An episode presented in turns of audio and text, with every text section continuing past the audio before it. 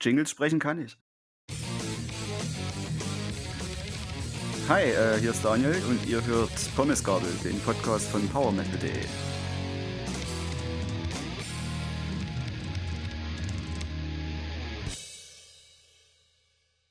Hallo und herzlich willkommen bei Pommesgabel, dem Podcast von PowerMetal.de. Ich bin Pia und ich habe mich schon sehr darauf gefreut, diese Folge hier heute aufzunehmen. Wir machen nämlich einen Rückblick zu meiner Lieblingsband. Wir gehen die Diskografie von NSOK durch.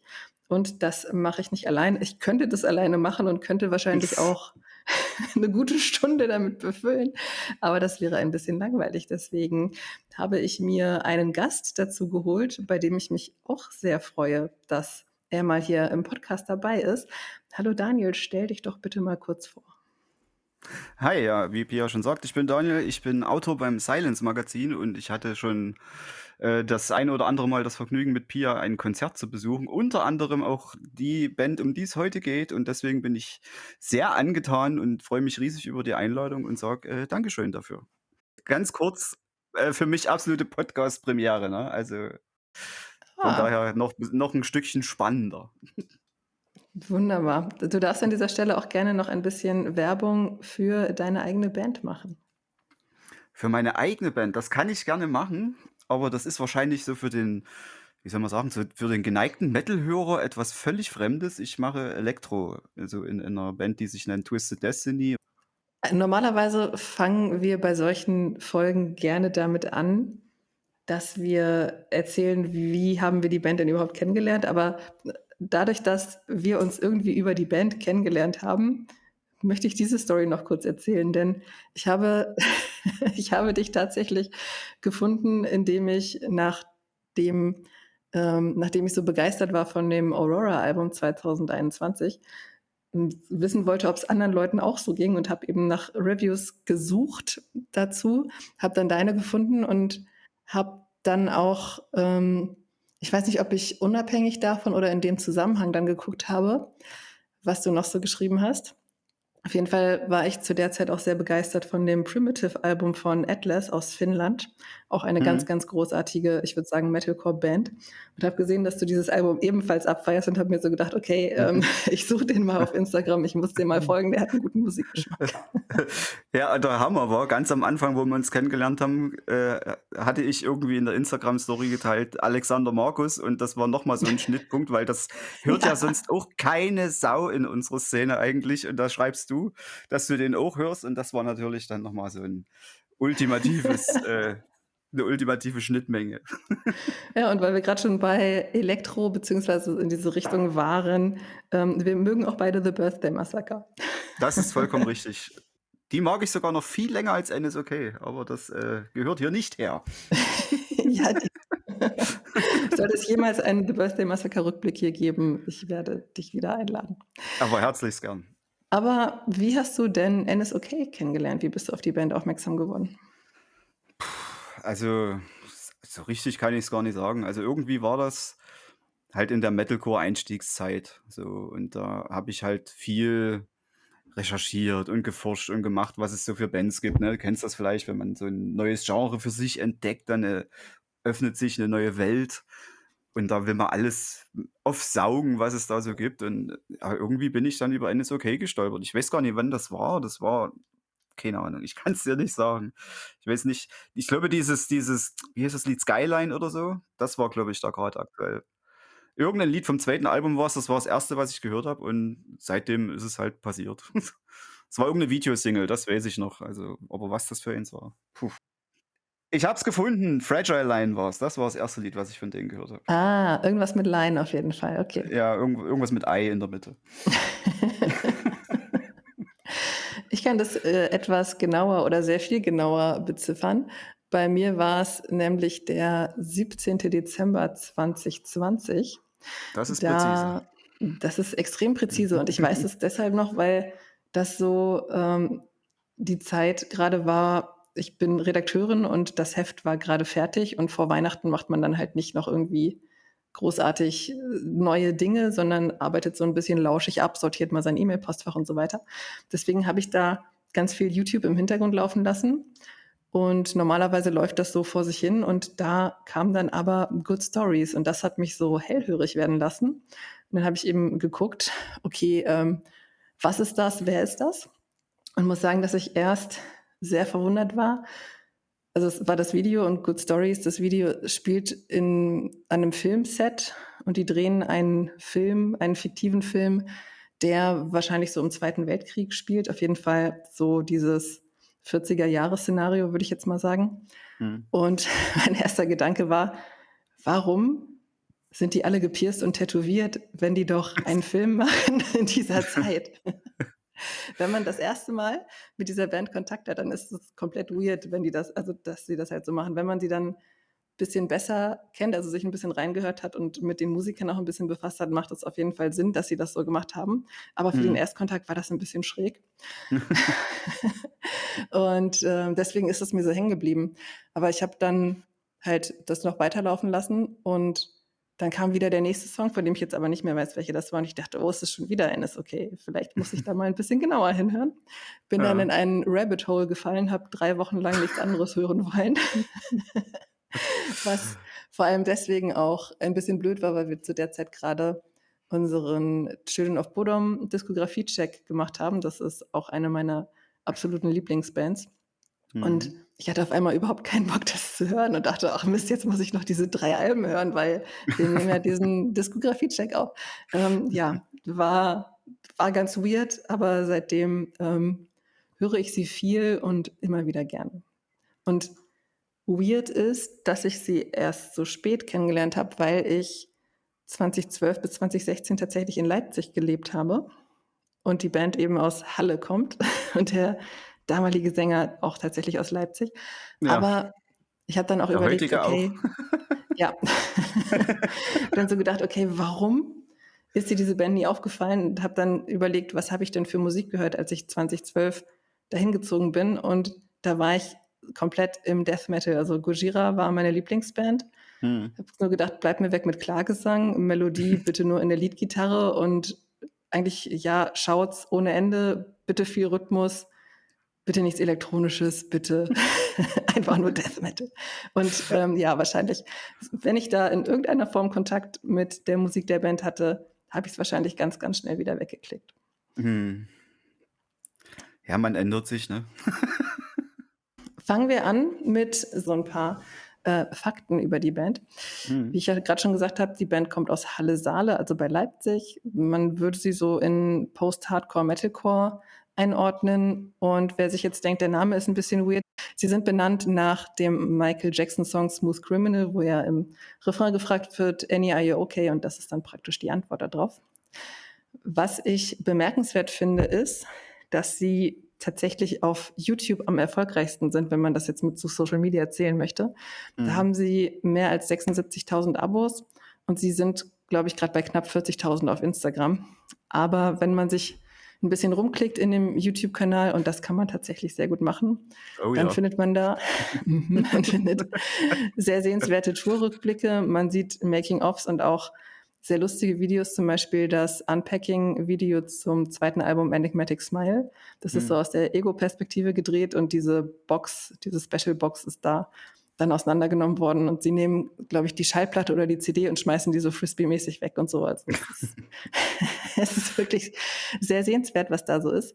Und ein Bild, das sich so in meinem Kopf reingebrannt hat, denn sie machen das schon sehr lange. Also seit 2007, seit sie angefangen haben, machen sie auch Videos bei YouTube und löschen die auch nicht, was ich sehr cool finde.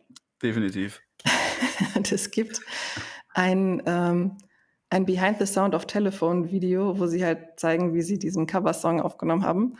Und am Ende ist bestimmt so eine Minute gefilmt, wie sie Staub aus einer Socke rausmachen.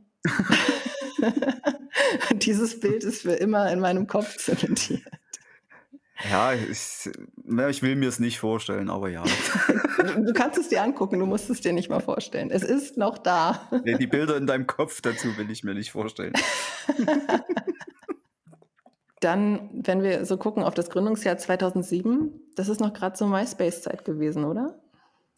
Ja, müsste hinkommen. Ich glaube, 2008 habe ich meinen Facebook-Account gemacht und das war ja da noch nicht so groß, in Deutschland zumindest. Von daher müssten, müsste da noch viel auf Facebook, äh, auf MySpace gewesen sein. Mhm. Und ich finde, das passt auch ganz gut zu dieser Band, zumindest zu der Anfangszeit.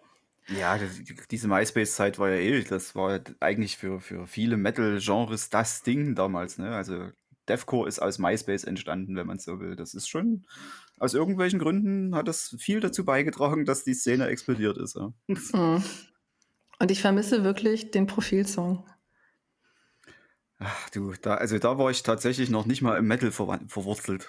Das, also ich war weder im MySpace verwurzelt noch im Metal zu der Zeit. Also. Okay, also für alle, denen MySpace so gar nichts sagt, man konnte sich da so eine Art, heute würde man sagen Landingpage über sich selbst machen, so eine Profilseite, die man auch recht kreativ befüllen konnte und auch eben sehen konnte, mit wem man da befreundet ist. Und man konnte da von den Songs, die Bands hochgeladen hatten bei MySpace, auch einen Song auswählen, der gespielt wurde, wenn jemand das eigene Profil besucht. Hm. Das war eine ziemlich coole Sache. Definitiv sollte wieder zurückgebracht werden auf anderen Plattformen. ja, ja, ja, damit man Leute schön mit Deathcore beschallen kann. Zum Beispiel. Und direkt wieder verjagen. genau. Ähm, die Besetzung, die aktuelle Besetzung von NSOK an den Screams Rudi Schwarzer, Klagesang und Gitarre Christoph Wiczorek, der auch Mastermind und Produzent der Band ist. Bass Peter Leukert und am Schlagzeug. Ich habe gegoogelt, wie man den Nachnamen ausspricht und das einzig Logische, was ich gefunden habe, war, dass es ein finnischer Nachname ist. Deswegen spreche ich es jetzt auf Finnisch aus. Okay, ich höre. Am Schlagzeug Nico Wahen. Entschuldige Ehrlich? bitte, falls ich es falsch ausgesprochen habe. Entweder bin ich der erste Mensch im Internet, der es richtig macht, oder reihe mich in die vielen, vielen ein, die es falsch gemacht ich, haben. Ich denke, du bist der erste Mensch, der es überhaupt versucht. Das kann auch sein. Es ist so ein, bestimmt so ein goldenes Geheimnis, weil keiner das genau weiß. Oh Gott, es tut mir leid. Es tut mir leid, wenn ich es jetzt gelüftet habe. Wo wir gerade bei der Aussprache von Namen sind, es gibt ein sehr sehenswertes Video von einem Russen, der macht es auch auf Russisch und der macht im Prinzip das, was wir hier jetzt machen, also so ein Rückblick im Schnelldurchlauf. Also die NSOK-Historie fasst er da zusammen. Natürlich auf Russisch. Lohnt sich trotzdem, sich das anzugucken, wegen der Machart, weil es wirklich extrem lustig gemacht ist, auch wenn man kein Wort versteht. Und die Aussprache der Namen der Musiker ist einfach der Hammer. Das ich kann ich in die Shownotes packen. ja, es ist wunderschön. Ähm, wichtige ehemalige Mitglieder, würde ich sagen, sind noch Ex-Schlagzeuger Daniel Herrmann, ähm, an der Gitarre Philipp Kretschmer, Screams natürlich Dave Grunewald und Bassist Norbert Rose. Wir kommen zu diesem Besetzungswechsel noch im Laufe mhm. unserer Unterhaltung. Was ich noch lustig finde, ähm, hast du dir mal ein paar Reviews durchgelesen von anderen Leuten zu NSOK-Alben? Also zu der zu der Arms habe ich es äh, ziemlich stark betrieben sogar, weil äh, das Album hat mich damals so umgehauen, da musste ich unbedingt wissen, ob andere meine Ansichten teilen und das hat sich eigentlich fast gespiegelt, muss ich sagen. Mhm. Ich habe vor allem nochmal als Vorbereitung für die Folge mir Reviews zu Enigmatic Smile und zu Devil May Care, also zum zweiten und dritten Album, mhm. durchgelesen und fand spannend, dass da viel Positives und viel Negatives war. Also zumindest zu der Schaffenszeit ähm, hat die Band irgendwie polarisiert und manche konnten überhaupt nichts damit anfangen und manche haben es eben abgefeiert, aber vielleicht ist es auch so ein Metalcore-Ding, wenn du der falschen Person das gibst, dann wird sie es in der Luft zerreißen. Ja, sicher. Es gibt immer die, die sagen, zum Beispiel Klagesang geht mir auf den Sack und, und ist mir zu melodiös. Und naja, wie es eben so ist. Mhm. Siehe Pia 2012. Ja, zum Beispiel. Ne? Es gibt eben die Death Metal-Fraktion und dann gibt es die Metalcore-Fraktion. Mhm. Wir hätten uns damals nicht kennengelernt. Höchstwahrscheinlich nicht. Vielleicht auf einem Birthday Massacre-Konzert so für meine Ohren, du hast ja gerade gesagt, du hast Arms sehr abgefeiert. Für mich steigert sich die Band so von Album zu Album. Also wenn ich jetzt die Diskografie ranken müsste, wäre tatsächlich das neueste Album Aurora auf dem ersten Platz und das Debütalbum auf dem letzten Platz. Ähm, was jetzt nicht heißt, dass es schlecht ist. Also da kommen wir ja natürlich auch gleich noch zu.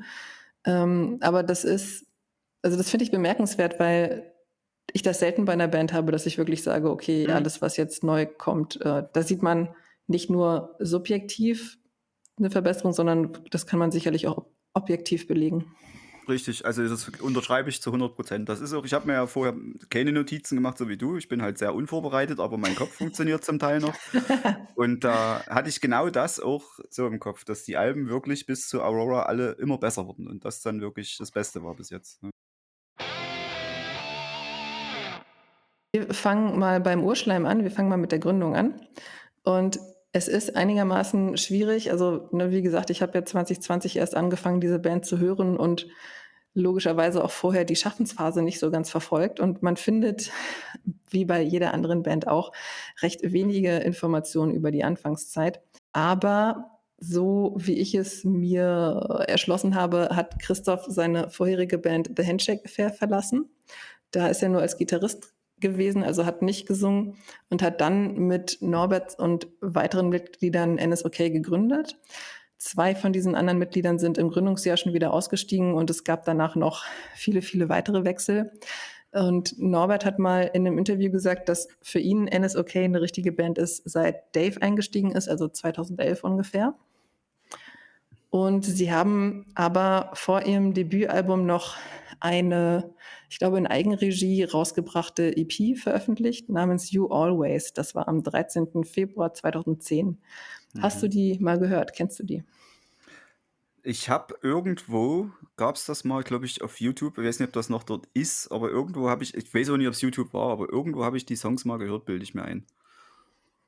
Ich kann es allerdings, also so richtig 100% erinnern kann ich mich jetzt nicht, muss ich ehrlich sagen. Mhm. Aber ich, glaub, ich glaube, ich habe es mal gehört. Man findet sie und man findet auch noch ein Video von 2007, also vom Gründungsjahr, namens Hold My Hand und da noch, da hießen sie noch Annie is okay. Das ist nicht auf der EP später gewesen und das ist auch noch ohne Screams. Ist sehr sehenswert, weil da schon viele Ansätze von dem zu erkennen sind, was Annie is okay heute eben ausmacht. Also mhm. ein starker Refrain. Das Video ist auch sehr aussagekräftig und auch, wenn man jetzt eben weiß, okay, die sind da wirklich noch in der Anfangsphase sehr gut gemacht. Es ist poppig, aber mit einer guten Portion Härte. Und man sieht in diesem Video auch ein animiertes Insekt und merkt euch diesen Fakt mal für später, denn da komme ich nochmal drauf zurück. Ich ahne, worauf es hinausläuft. Okay. Ähm, es gab dann noch ein paar andere Demos, die auch nicht mit auf der EP drauf sind. Also My Ticket to Reno kam 2008, The Point You Will Still Miss kam 2009. Und ähm, dann gab es noch ein Cover von eben besagtem Telefon von Lady Gaga. Da gibt es, glaube ich, auch ein Video, also das kann man sich auch anhören auf YouTube. Das ist noch mit Felix Fröhlich am Gesang, der heute noch mit der Band unterwegs ist, allerdings als Fotograf.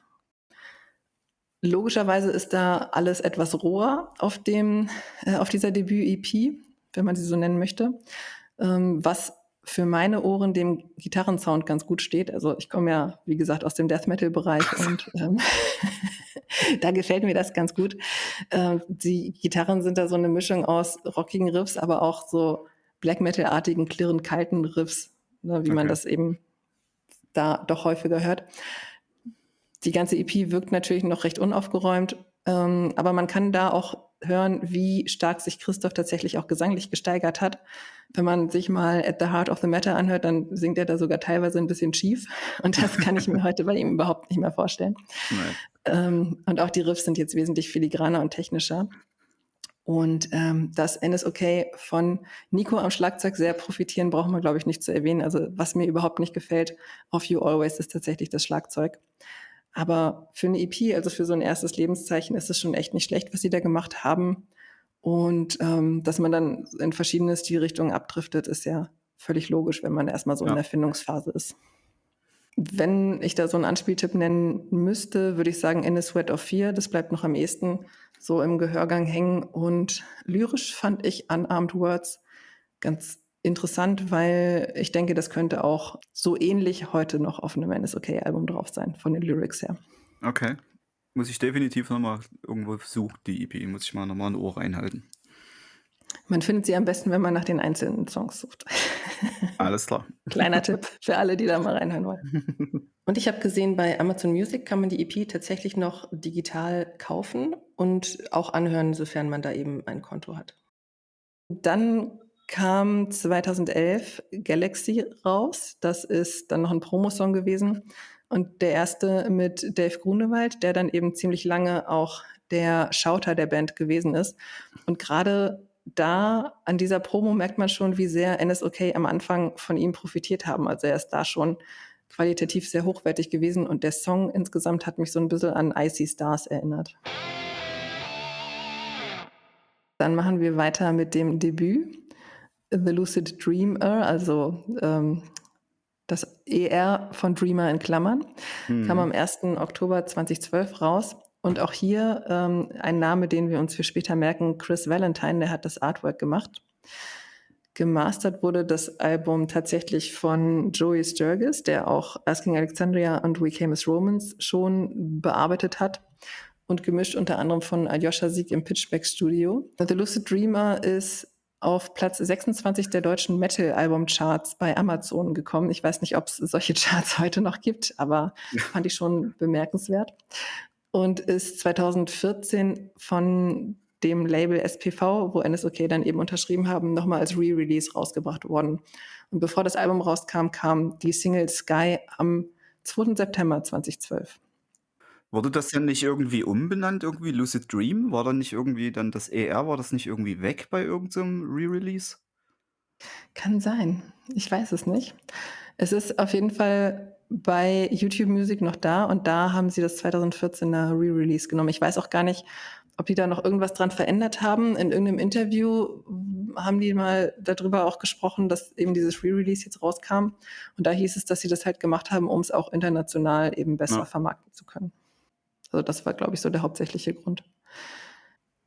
Sie haben auf diesem Album sich der Horror- und Gruselthematik so ein bisschen gewidmet. Also die Texte beschreiben kleine Schauergeschichten, was mich dann tatsächlich auch querverweismäßig an The Birthday Massacre erinnert hat. Ja. Die das ja auch gerne mal machen. Aber die machen es ständig. die machen das nur. Vielleicht ja. war das hier auch die Idee am Anfang. Ähm, das geht schon los mit The Final Round, also mit dem Opener, was so ein bisschen ein spieluhrmäßiges Thema hat.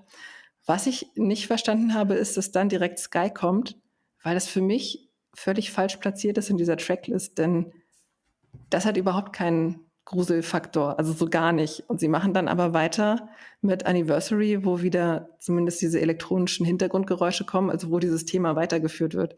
Ich ja. habe dann gedacht, wenn dieser Song einfach an achter Stelle oder keine Ahnung gekommen wäre, hätte es das Album wesentlich runder gemacht. Vor allem, weil dann noch Firewalk und Monster Crazy kommen und da eben auch dieses Thema drin ist. Es ist halt nicht in allen Songs und bricht dann ja. eben diese Atmosphäre leider wieder auf, die da am Anfang ge gemacht wird. Erfindungsphase und so. Ne? ähm, Sky ist auch der Song, der immer noch in der Live-Setlist drin ist.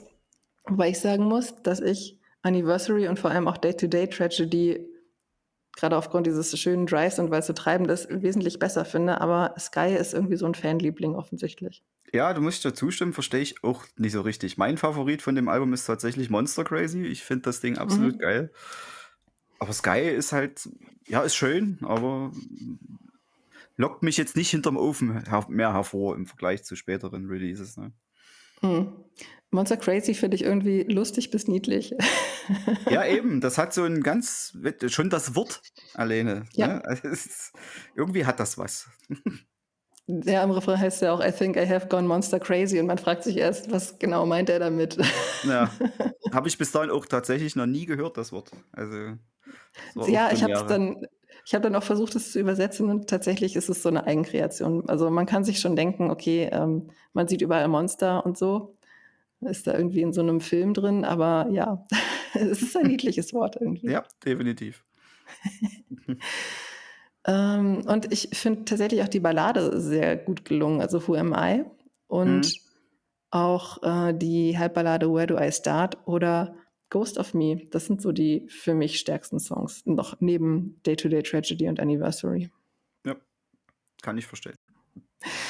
Ähm, und es gab ja zu Monster Crazy und Day-to-Day Tragedy auch Videos, die, wenn man jetzt eben sich nochmal ins Gedächtnis ruft, dass wir über ein Debütalbum sprechen, auch ziemlich gut gemacht sind und auch ziemlich durchdachte Videos sind. Definitiv. Also, das hat man da schon gesehen, dass da dass sie das immer irgendwie das oder dass die großen Wert auf die Videos auch legen, weil es zieht sich ja wie ein roter Faden durch sämtliche Videos. Ja, ja, ja definitiv. Ich finde hier auf dem Debüt den Stil in den Clean Vocals noch relativ gleichförmig. Das ändert sich ja auch dann über die Zeit. Ja. Und ähm, lyrisch gibt es teilweise so kleine Aussetzer, die aber eher so ein bisschen lustig sind. Und aber wie gesagt, für ein Debütalbum ähm, finde ich Lucid Dreamer super stark und äh, lässt natürlich noch das Steigerungspotenzial nach oben, was sie ja dann auch im späteren Verlauf nutzen. Definitiv. Hast du dir das Miley Cyrus Cover zu Wrecking Ball angehört? Das kam am 3. Oktober 13. Ja, und es fuckt mich übelst ab, dass dieses Lied nicht auf Spotify ist. ich finde das Cover so genial, aber es ist einfach nur auf YouTube. Mhm. Ja, ich äh, habe YouTube Music abonniert, da kriege ich es dann. Ach, ich wechsle nicht wegen einem Song den Anbieter. Nein, kann ich verstehen. Aber ich finde es auch cool gemacht. Da haben sie ja dann auch ein Video, wie sie es, also praktisch so ein Studio-Video von gemacht. Ja. Nee, finde ich ziemlich gut gelungen und ich finde auch, dass der Song wesentlich besser zu NSOK passt als Telefon, was sie ja dann in ihrer Anfangsphase gemacht haben. Ja, Telefon hat mich auch nicht so umgehauen, das stimmt. Ich habe aber auch von dem äh, Wrecking Ball, das haben ja auch 100 andere Bands gecovert. Ich glaube, August Burns Red oder so haben das auch gecovert. Oder, also auch bekannte Metalcore-Bands. Aber es ist, Keynes kommt an das Cover ran. Das ist einfach wirklich richtig gut gelungen. Kann man nicht anders sagen. Also, mhm. falls, ihr, falls ihr das hört, liebe Annies, haut das mal bitte auf Spotify. Das ist furchtbar. So, kaum auszuhalten. Haut das mal auf Spotify und spiel's mal wieder live. ja, das bitte auch. Im Dezember würde es sich anbieten. Bei der Final Round, bitte.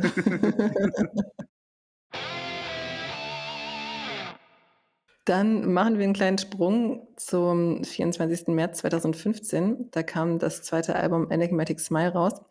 Und um dieses Album oder um an diesem Album zu arbeiten, ist die Band in die USA geflogen und hat wieder mit Joey Sturgis zusammengearbeitet. Und sie sind damit auch tatsächlich auf Platz 68 der deutschen Albumcharts gekommen. Oh, das wusste ich schon. Mhm. Das Artwork ist inspiriert von einer Leiche, die 1880 in der Seine gefunden wurde. Und die Tote, die da gefunden wurde, hat ein, äh, ein sehr ruhiges, entspanntes Lächeln auf den Lippen gehabt, als sie dort gefunden wurde. Und das war praktisch so für dieses Artwork und wohl auch thematisch für das Album so ein bisschen eine Inspiration. Das ist interessant, weil irgendwie habe ich die, das wusste ich bis jetzt tatsächlich nicht, aber irgendwo habe ich mal diese Geschichte von dieser lächelnden Leiche gelesen oder gehört oder weiß der Fuchs irgendwas und mir kam die ganze Zeit dieses Artwork schon irgendwie so irgendwie bekannt vor aus irgendwelchen Gründen. Wahrscheinlich äh, hat es seinen Zweck erfüllt. Mhm. Und man sieht am Artwork auch gut, dass sie es immer gut schaffen, ihr Bandlogo einzuarbeiten. In dem Fall hat eben diese man sieht das Gesicht nur bis zur Hälfte, also die Augen sieht man nicht. Man sieht dafür aber den Hals und sie trägt eine Kette mit dem Bandlogo um den mhm. Hals.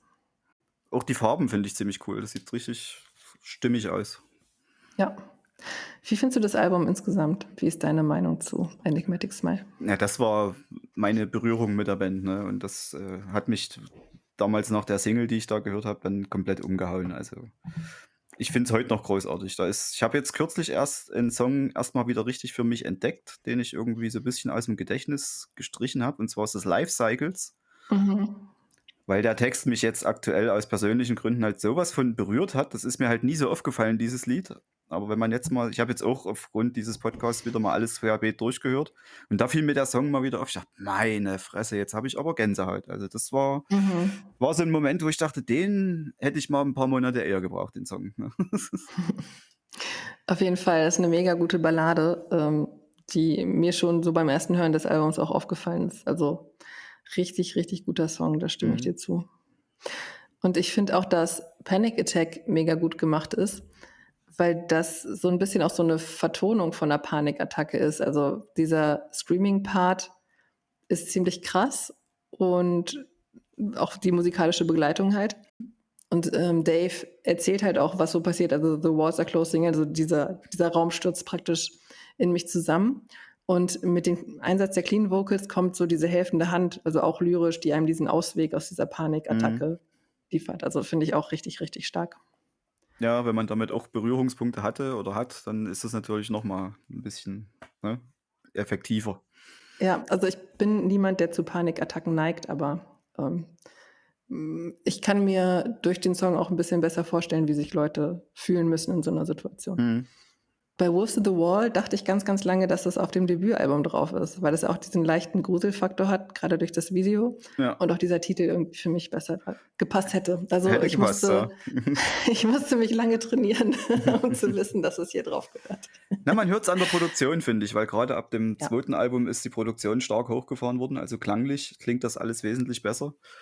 Und das ist so, wo man's dann 'n bisschen unterscheiden kann. Da würde man dann auf 'n Debütalbum denken, das passt aber jetzt hier gar nicht hin, das klingt viel zu gut. Und wir haben ja eingangs auch schon gesagt, dass Christoph, also der Sänger und Gitarrist, selbst auch Produzent ist. Also er arbeitet ja auch schon ewig und 3 Tage als Produzent. Ja. Ich bin aber nicht hundertprozentig sicher, ob er auch die ersten beiden Alben selbst produziert hat. Also ich weiß es erst sicher ab dem dritten, ab dem Devil May Care. Da ist es mal thematisiert worden. Ähm, aber hier sind sie ja auch, wie gesagt, bei Joey Sturgis gewesen und beim äh, Debütalbum haben auch noch andere Produzenten mitgearbeitet. Wobei, wenn man sich so ein bisschen mit dem Thema Produktion beschäftigt, wir haben da auch mal eine Podcast-Folge zu gemacht, ist es ja auch immer gut, wenn mehrere dran beteiligt sind. Also mein Podcast-Kollege Tobi, der auch seine eigene Band ähm, aufnimmt und abmischt und so weiter, der sagt auch, er gibt das Master grundsätzlich an wen anders, damit jemand mit frischen Ohren dann nochmal drüber hört. Ja, das verstehe ich, definitiv, ja. Ja, also das heißt von vorne bis hinten, vom ersten äh, Recording bis zum letzten Mastering macht, vermute ich sowieso nicht. Ich finde noch Fame bemerkenswert. Den habe ich mal aus Versehen mir mit Kopfhörern auf Einstellung 100 geballert. Und der geht so, Aus so ein Versehen. bisschen, mhm, wirklich aus Versehen. Der geht so ein bisschen fiepsig los am Anfang. Und ich hatte hinterher so einen Tinnitus, das war gerade diese Corona-Zeit. Und ich dachte, hey geil, ich habe jetzt wieder das Konzertfeeling, also dieses After-Konzert-Feeling. Aber auch sonst ähm, ist es ein sehr hörenswerter Song. Und was bei mir auch gut hängen geblieben ist, ist New Autumn Light. Der ist ebenfalls sehr eingängig. Ja, definitiv, den ist auch so mein eins meiner Highlights vom Album, hundertprozentig. Hm. Da gibt es auch ein Drum-Playthrough von Nico zu, das man Okay. sich auch bei YouTube angucken kann. Packe ich auch mal mit in die Shownotes. Also ich finde, dass Enigmatic Smile auf jeden Fall ein gutes Zweitlingswerk ist, das jetzt nicht unbedingt diese Debütidee aufgreift, dass man eben, wie jetzt The Birthday Massacre machen, diese Horrorstory weiterführt. Aber es zeigt halt eine starke Entwicklung, hast du ja gerade auch schon gesagt, mit der Produktion. Ähm, und musikalisch sieht man halt, sie führen das weiter, was sie angefangen haben. Vielleicht lassen sie ein bisschen diese Horrorelemente weg, aber trotzdem ähm, sieht man da eine klare Linie, die da fortgeführt wird. Ja, ganz klar. Aber wirklich, also ich finde gerade der Sprung vom ersten zum zweiten Album war echt äh, erheblich. Zum Positiven. ja, ist ja häufig so, dass man sich beim ersten so ein bisschen sucht und beim zweiten schon ein bisschen eher einen Plan hat, wohin wollen wir denn eigentlich. Und dann wird's schwierig, aber dazu kommen wir bestimmt gleich. Wir kommen erstmal zum Wechsel. Nämlich ist dann Schlagzeuger Daniel Herrmann ausgestiegen. Der war von 2009 bis 2015 Mitglied bei NSOK. Und was ich ganz cool fand, in irgendeinem Interview hat es die Band auch mal thematisiert, sie sind dann eben auf die Suche gegangen. Also so häufig rekrutieren sie ja neue Bandmitglieder aus ihrem direkten Umfeld, aber in dem Fall haben sie eben ausgeschrieben sozusagen, wir suchen einen neuen Drummer. Hm. Und Nico hatte sich beworben und wurde halt eingeladen zum Vorspielen. Und dann haben sie ihn gefragt, welche Songs kannst du denn spielen? Und er hat gesagt, wie, welche Songs? Ich kann alles. das ist aber geil. Ja, auf jeden Fall. Also, Also, besser, besser vorbereitet ja geht nicht. Ja. Und dann, äh, bevor es mit dem nächsten Album weitergeht, kam am 24.06.2016 noch die EP Any Are You Okay? Und das ist, wie man sich jetzt vielleicht auch denken kann, eine Cover-EP von Michael Jackson Songs. Ähm, es gibt kein Smooth Criminal Cover, das ist der Band ähm, dann doch zu offensichtlich gewesen, das vielleicht zu machen. Ne, ich habe ich, ich, ich hab dazu gehört, dass, äh, ich weiß nicht, wer es gesagt hat, ob es Christoph war oder jemand anderes, das gesagt hat, dass halt das Cover von, äh, wie hießen die, Alien and Farm, dass Mhm. es halt einfach nicht zu schlagen ist und dass es deshalb auch nicht gemacht haben. Ähm, was jetzt hier ge- gecovert wurde, ist Beat It, auch mit einem Video. Scream, They Don't Care About Us und Thriller. Und ich muss zugeben, ich habe diese EP nicht wirklich viel gehört, was eben daran liegt, dass ich persönlich Künstler und Werk schlecht voneinander trennen kann und Michael Jackson halt für mich ein nicht unterstützenswerter Künstler ist. Okay. Trotzdem kann ich verstehen, dass man sich von seinem musikalischen Schaffen eben inspiriert fühlen kann. Insofern finde ich es jetzt nicht schlimm, dass sie diese Cover eben gemacht haben. Warum sollte ich auch eine Band hören, die nach Michael Jackson benannt ist, wenn mich das jetzt so stören würde? Aber ich habe jetzt auch nicht das Bedürfnis, diese Songs mir ganz viel anzuhören. Hast du sie ein bisschen mehr gehört, diese EP?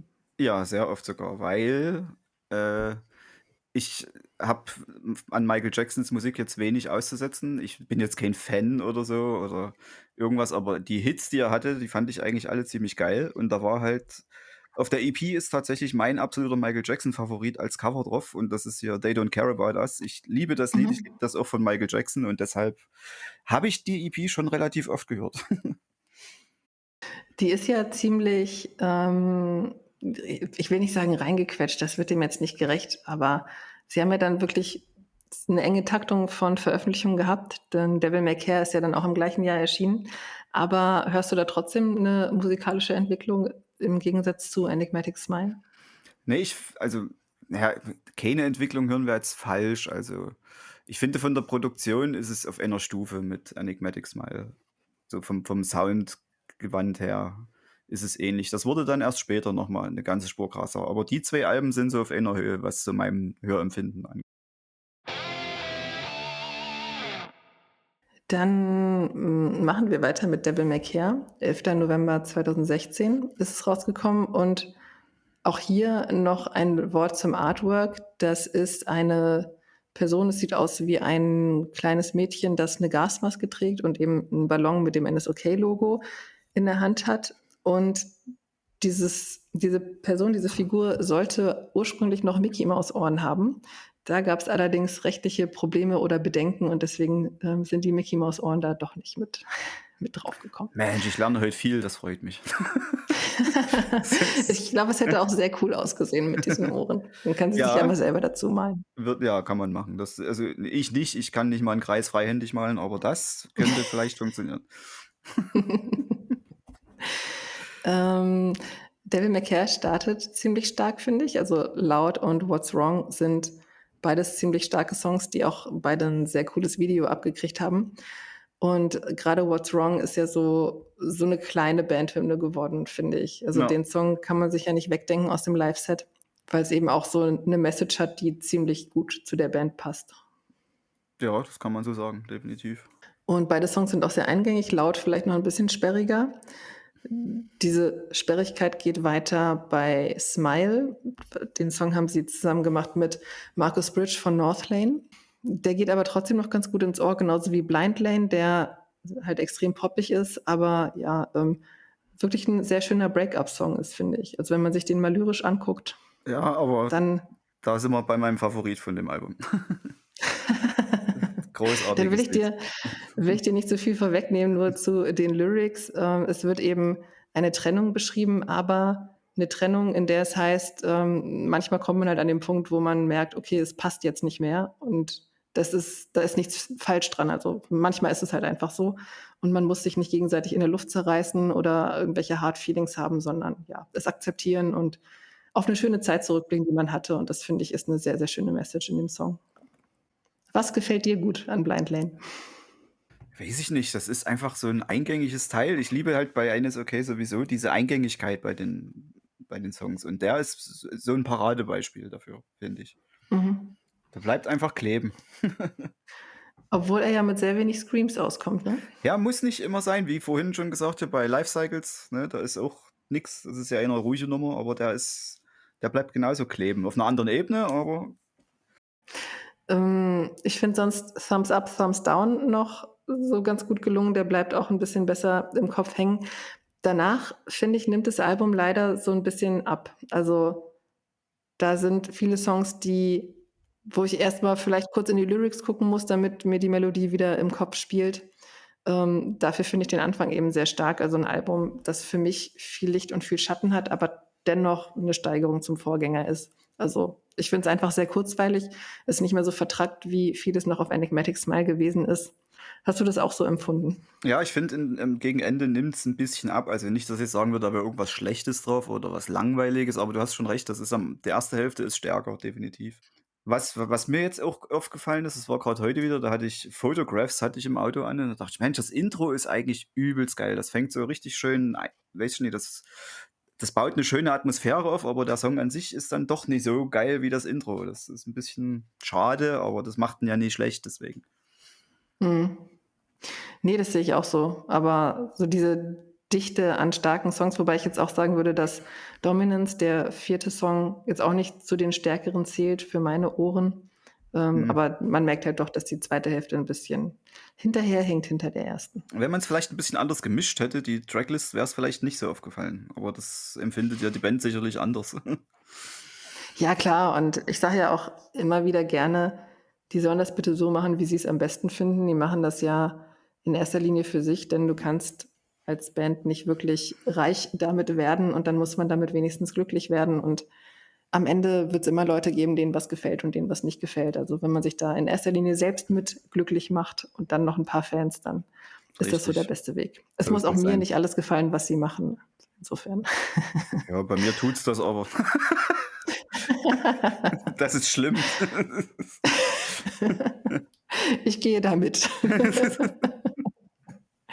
Ähm, du hast grad gesagt, du wolltest noch irgendwas zur zur Produktion, zum Niveau sagen von „Devil May Care“, oder kommt das erst mit dem nächsten Album? Das 2. Album war halt so stark, ne, und so 'ne übelste Steigerung zum 1. f in meinen Ohren. Und dann ist halt immer der Punkt für jede Band eigentlich das 3. Album. Das ist immer so dieser Mhm. der Make Scheideweg, ne? Genau. Also, entweder machen sie dann genauso weiter oder scheißen voll rein, wenn man's mal so sagen kann, ne? Und das haben sie aber nie gemacht. Also, es ist die haben das Niveau gehalten. Das ist beachtenswert. Das schafft nie jeder. Ja, und sie haben ja auch nicht 'n 2. „Enigmatic Smile“ gemacht, ne, Mhm, sondern eben. Es war doch anders. viel Neues mit reingebracht und vor allem auch da geht's los, dass sie diese, ich sage jetzt mal, Gesellschaftskritik oder auch Systemkritik mit reingebunden haben. Also, im späteren Verlauf werden sie ja immer häufiger gefragt: „Seid ihr eigentlich 'ne politische Band?“ Wo sie eben gesagt haben: „Wir sind keine politische Band, aber wir kritisieren halt schon Dinge, die uns an am System, an der Gesellschaft nicht gefallen.“ Mhm. Und das merkt man hier vor allem bei „What's Wrong“, aber ja, hier geht's halt so langsam los, finde ich. Und das Ja. steht der Band ziemlich gut. Also, man merkt, dass sie wirklich hier anfangen, 'ne Message zu haben und auch nicht irgendwie 'ne Love-Song oder ähnliches Message, sondern wirklich was zu sagen haben. Ja. Richtig. Also, hier ist eigentlich so der Punkt, wo man sagen kann, jetzt haben sie sich wirklich gefunden. Also, so so musikalisch wie auch textlich, finde ich, das ab da ging's dann alles immer in in 'ne gleichbleibend gute Richtung, sagen wir's mal so. Ja. Also, praktisch die ersten beiden Alben Vorspiel, wo man schon sieht, äh, wo kann's hingehen und sie haben sich dann die besten Sachen rausgenommen und weitergemacht. Richtig. Alles frisch gemacht. Das ist auch so 'n Punkt. Ähm, Christoph ist mal gefragt worden, was so das Erfolgsgeheimnis ist von „NSOK“. Und er hat gesagt, dass es eigentlich keins gibt, dass man einfach nicht aufhören darf. Also, viele, viele Bands, die eben auch 'n gutes Niveau hatten, haben irgendwann aufgehört, weil das Leben oder es Mhm. kam nicht der Erfolg, den man sich erwünscht hat oder Ähnliches. Und „NSOK“ haben einfach immer weitergemacht und, ähm, so taucht der Name eben immer häufiger auf oder man spielt ja dann auch mal auf Festivals, die nicht unbedingt Metalcore sind, sondern das so 'n bisschen, äh, tangieren. Zum Beispiel „Summer Breeze“ oder „Rockharz“ sind ja welche, wo hauptsächlich Metal ist, aber auch 'n bisschen von anderen Genres. Und so erspielt man sich dann eben auch 'ne größere Hörerschaft. Und das schafft Mhm. man eben nur, wenn man kontinuierlich dabei bleibt. Wir machen jetzt mit 'nem Ausstieg weiter, wo ich von Dabeibleiben spreche. Mit dem Album „Arms“, das am 17. August 2018 rauskam, ist der Gitarrist Philipp Kretschmer ausgestiegen. Ich weiß gar nicht, wann genau. Sie haben diesen Ausstieg auch 'n bisschen totgeschwiegen. Ja, das hatte ich mitgekriegt, dass das 'n bisschen untergeht, ja. Ja. Du hast die Band ja zu dem Zeitpunkt schon verfolgt. Also, weißt du da mehr drüber oder war er Ne. einfach weg und er war nicht mehr da? Soweit ich das damals mitgekriegt habe, haben wirklich viele gesagt: „Wo ist 'n der? Was ist 'n da passiert?“ Und ne, so und so richtig 'ne klare, klan ganz glasklare Antwort gab's darauf nicht. Aber ob das jetzt im Guten oder im Schlechten auseinander ist, das ist genauso unklar wie warum überhaupt. Also, keine Ahnung. Mhm. Was ich witzig fand, also Philipp Kretschmer hat auch bei The Handshake Affair gespielt. Und als er 2013 eingestiegen ist bei NSOK, haben die auf ihrer Facebook-Seite eher lustig gepostet, dass er einen Fünfjahresvertrag unterschrieben hat bei NSOK. Und er war dann auch fünf Jahre da. Also nach fünf Jahren ist er einfach weg gewesen. Ja, dann haben wir doch die Antwort. Vielleicht war es kein Scherz, vielleicht nee, war es einfach dann. Vertrag ausgelaufen, ciao, tschüss. Sie sind mit Arms dann auch zu einem anderen Label, also sind dann zu Rising Empire gegangen, wo sie auch heute noch sind.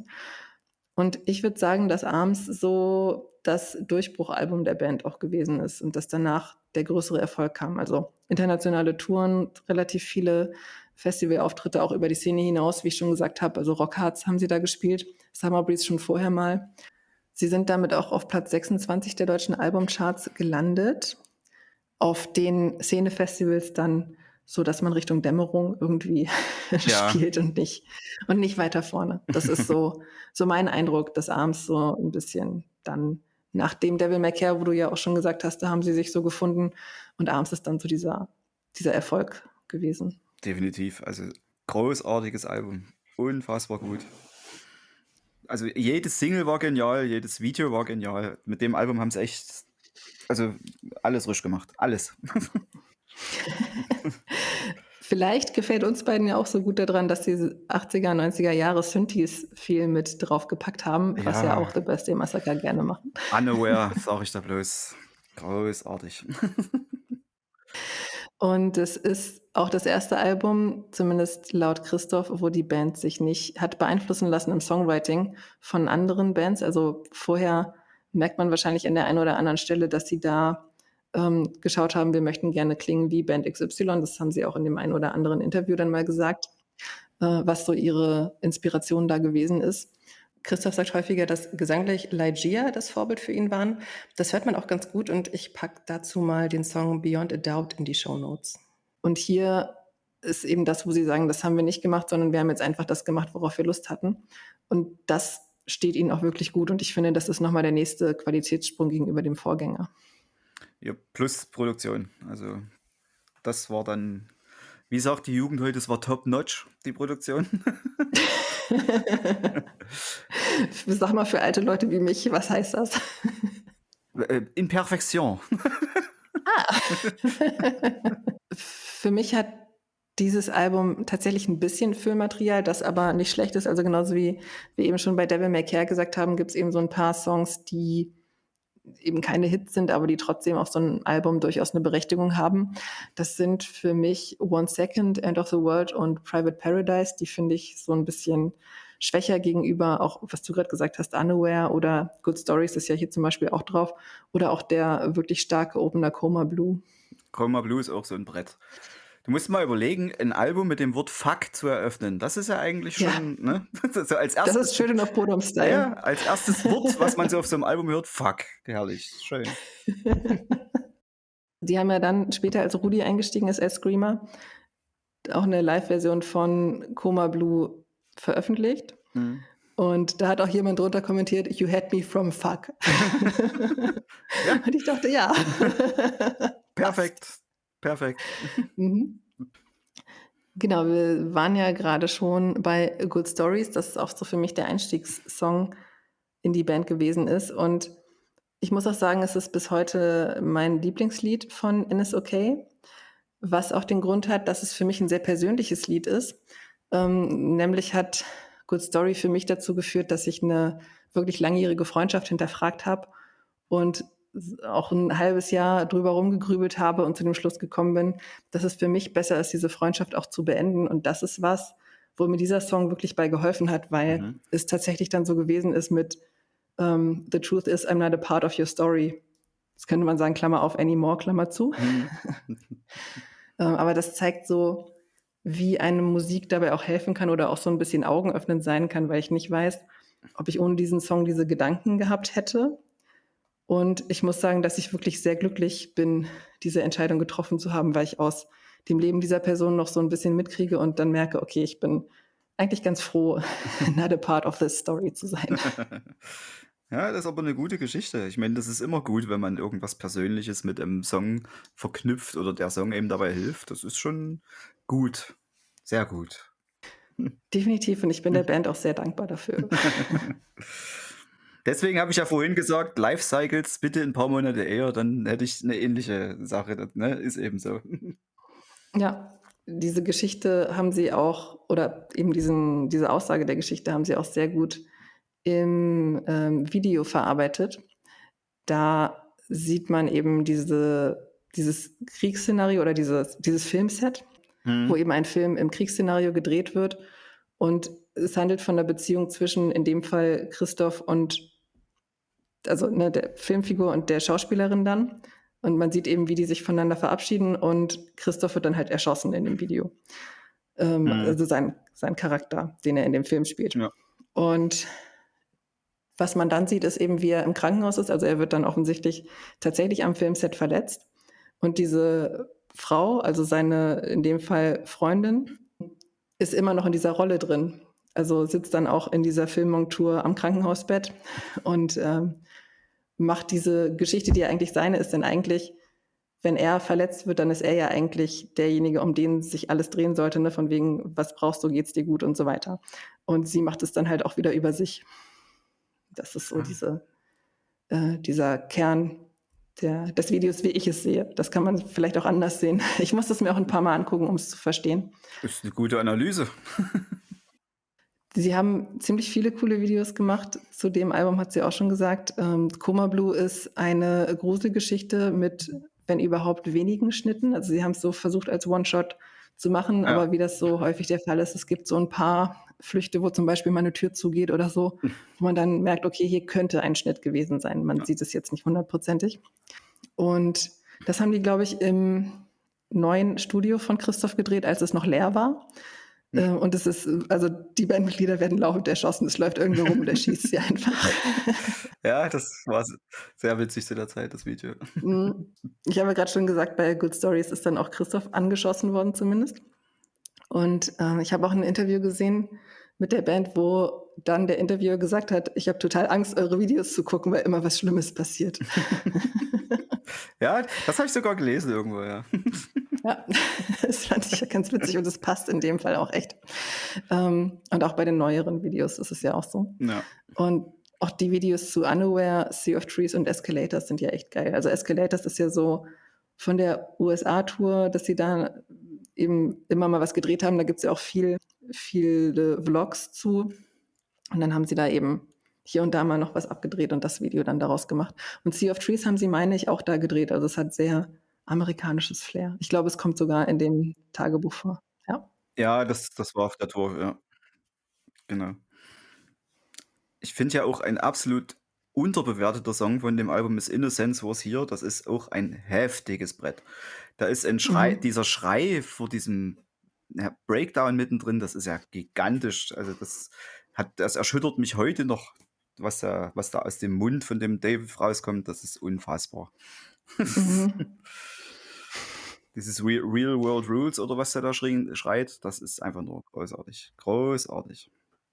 Ja, und der Song geht ja, oder ist ja eigentlich so eine Halbballade, ne? Also eigentlich relativ ruhig und driftet dann so ins Melancholische ab und endet dann eben ja, Heftig. doch anders, als man denkt.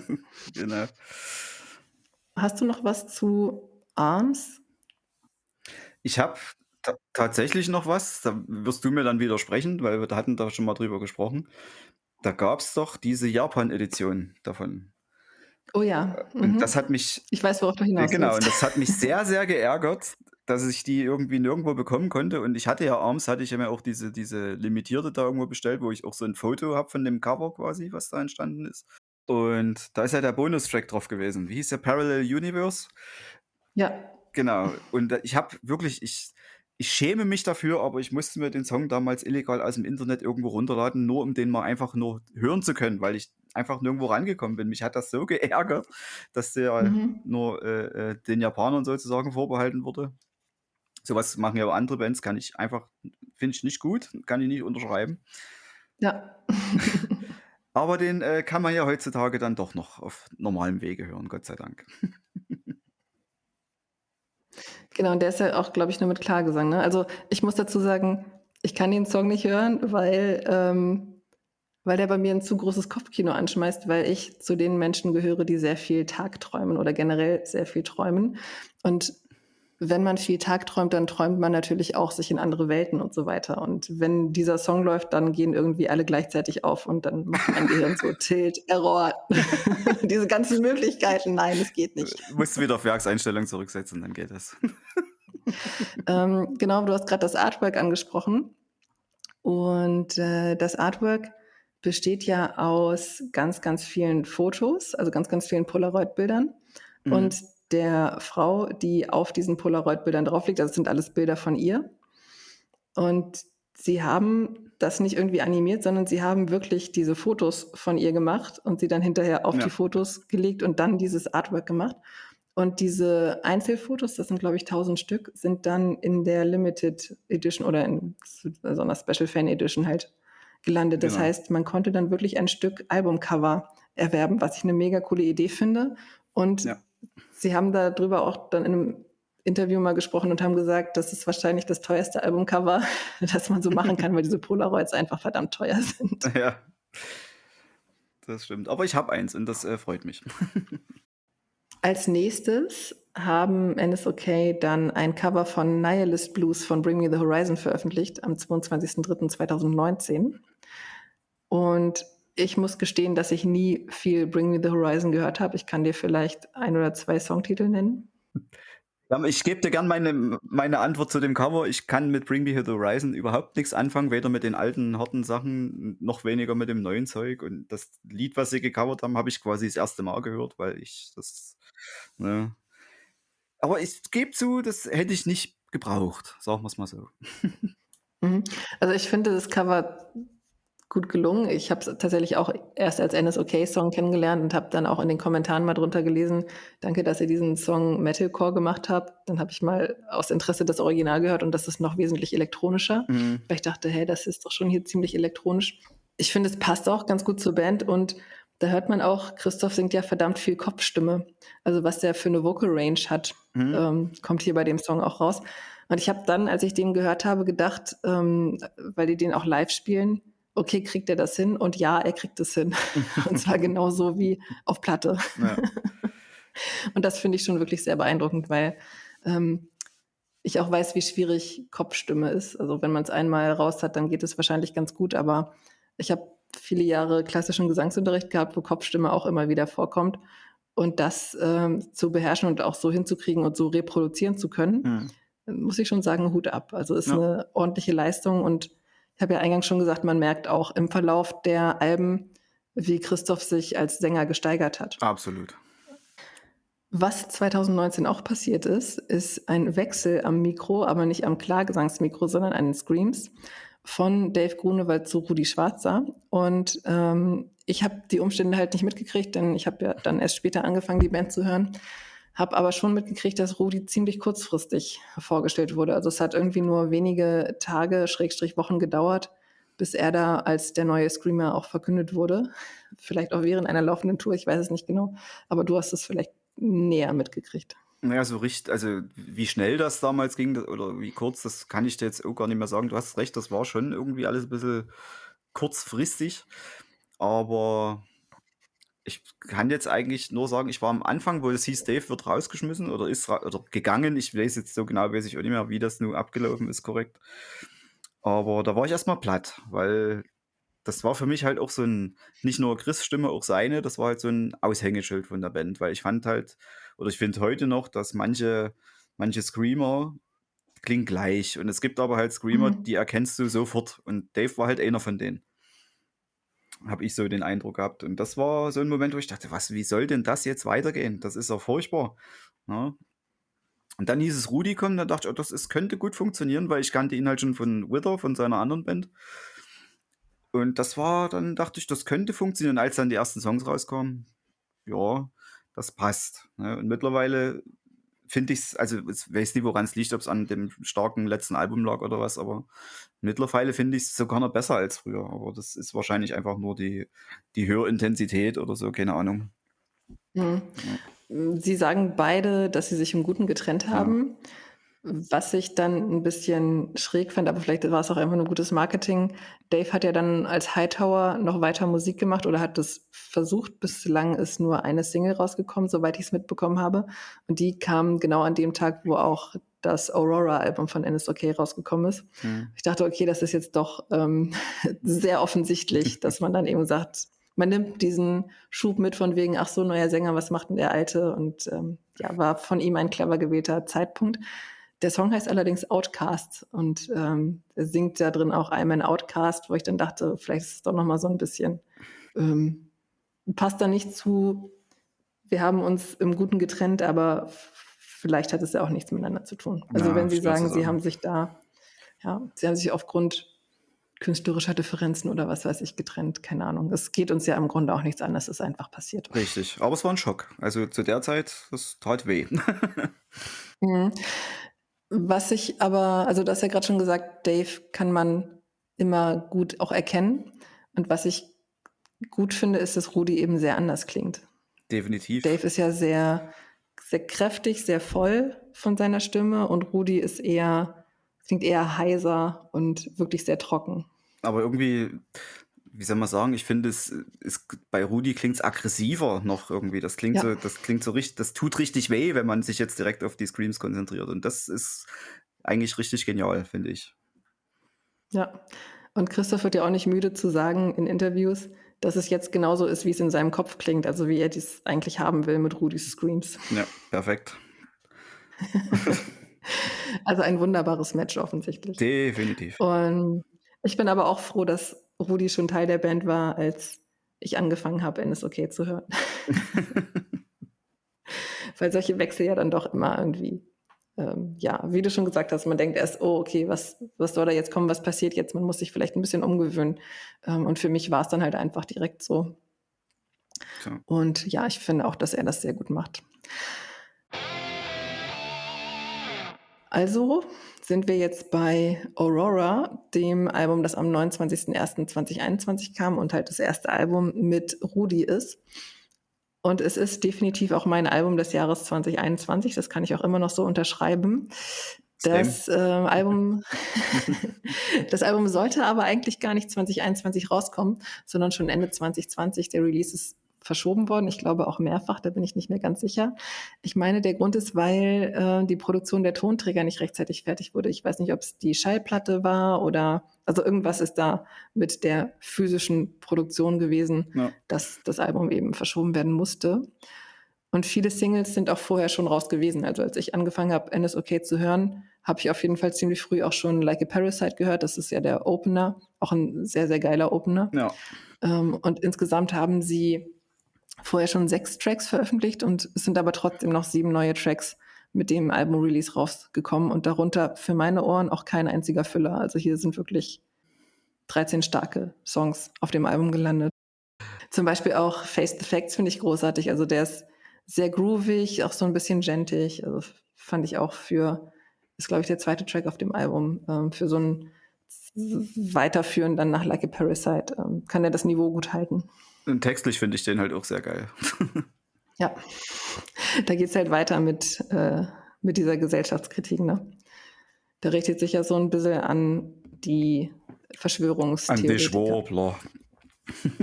genau. Ähm, wo wir gerade schon von Text sprechen, für mich ist so die einzige Schwäche auf dem Album die Lyrics by The Tragedy.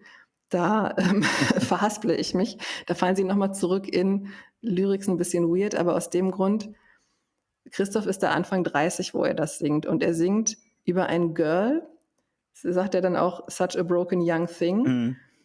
Und ich denke mir, okay, erstmal solltest du Menschen nicht als Thing bezeichnen. ist auf Anniversary auch der Fall, aber ich sag mal, da kann ich es verschmerzen bei, bei einem Debüt äh, und wenn, wo die Musiker halt auch noch wesentlich jünger sind. Aber ich frage mich halt auch, Typ, du bist über 30, warum interessierst du dich denn für einen Mädchen. Also, where's the point? Ich finde es halt von vorne bis hinten irgendwie creepy und das, das ich brauche erstmal so 30 Sekunden, um darauf klarzukommen, um dann mich wieder auf den Song konzentrieren zu können. Und deswegen, ähm, ja, ist The Tragedy so für mich oder die Lyrics von The Tragedy für mich das Einzige, wo ich sagen würde, okay, das passt für mich nicht. Was ich halt schade finde, weil der Song sehr schön Groove hat und der, glaube ich, wirklich gut ist, aber Vielleicht muss ich den mal instrumental hören und habe das dann nicht.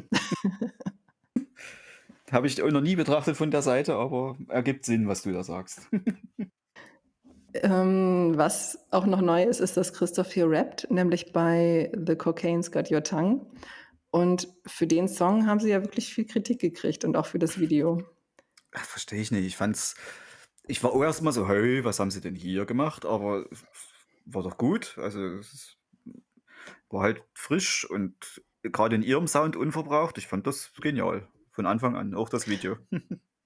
Ja, ich fand es auch cool. Und sie haben ja auch sich da selber komplett überzeichnet. Also man merkt ja, dass es Ironie ist. Also ich glaube, Christoph soll so ein bisschen Drogendealer sein und er trägt einen orangenen Hoodie in dem Video, sonst sieht man ihn eigentlich nur in blau oder schwarz, mhm. also ganz selten mal in einer anderen Farbe.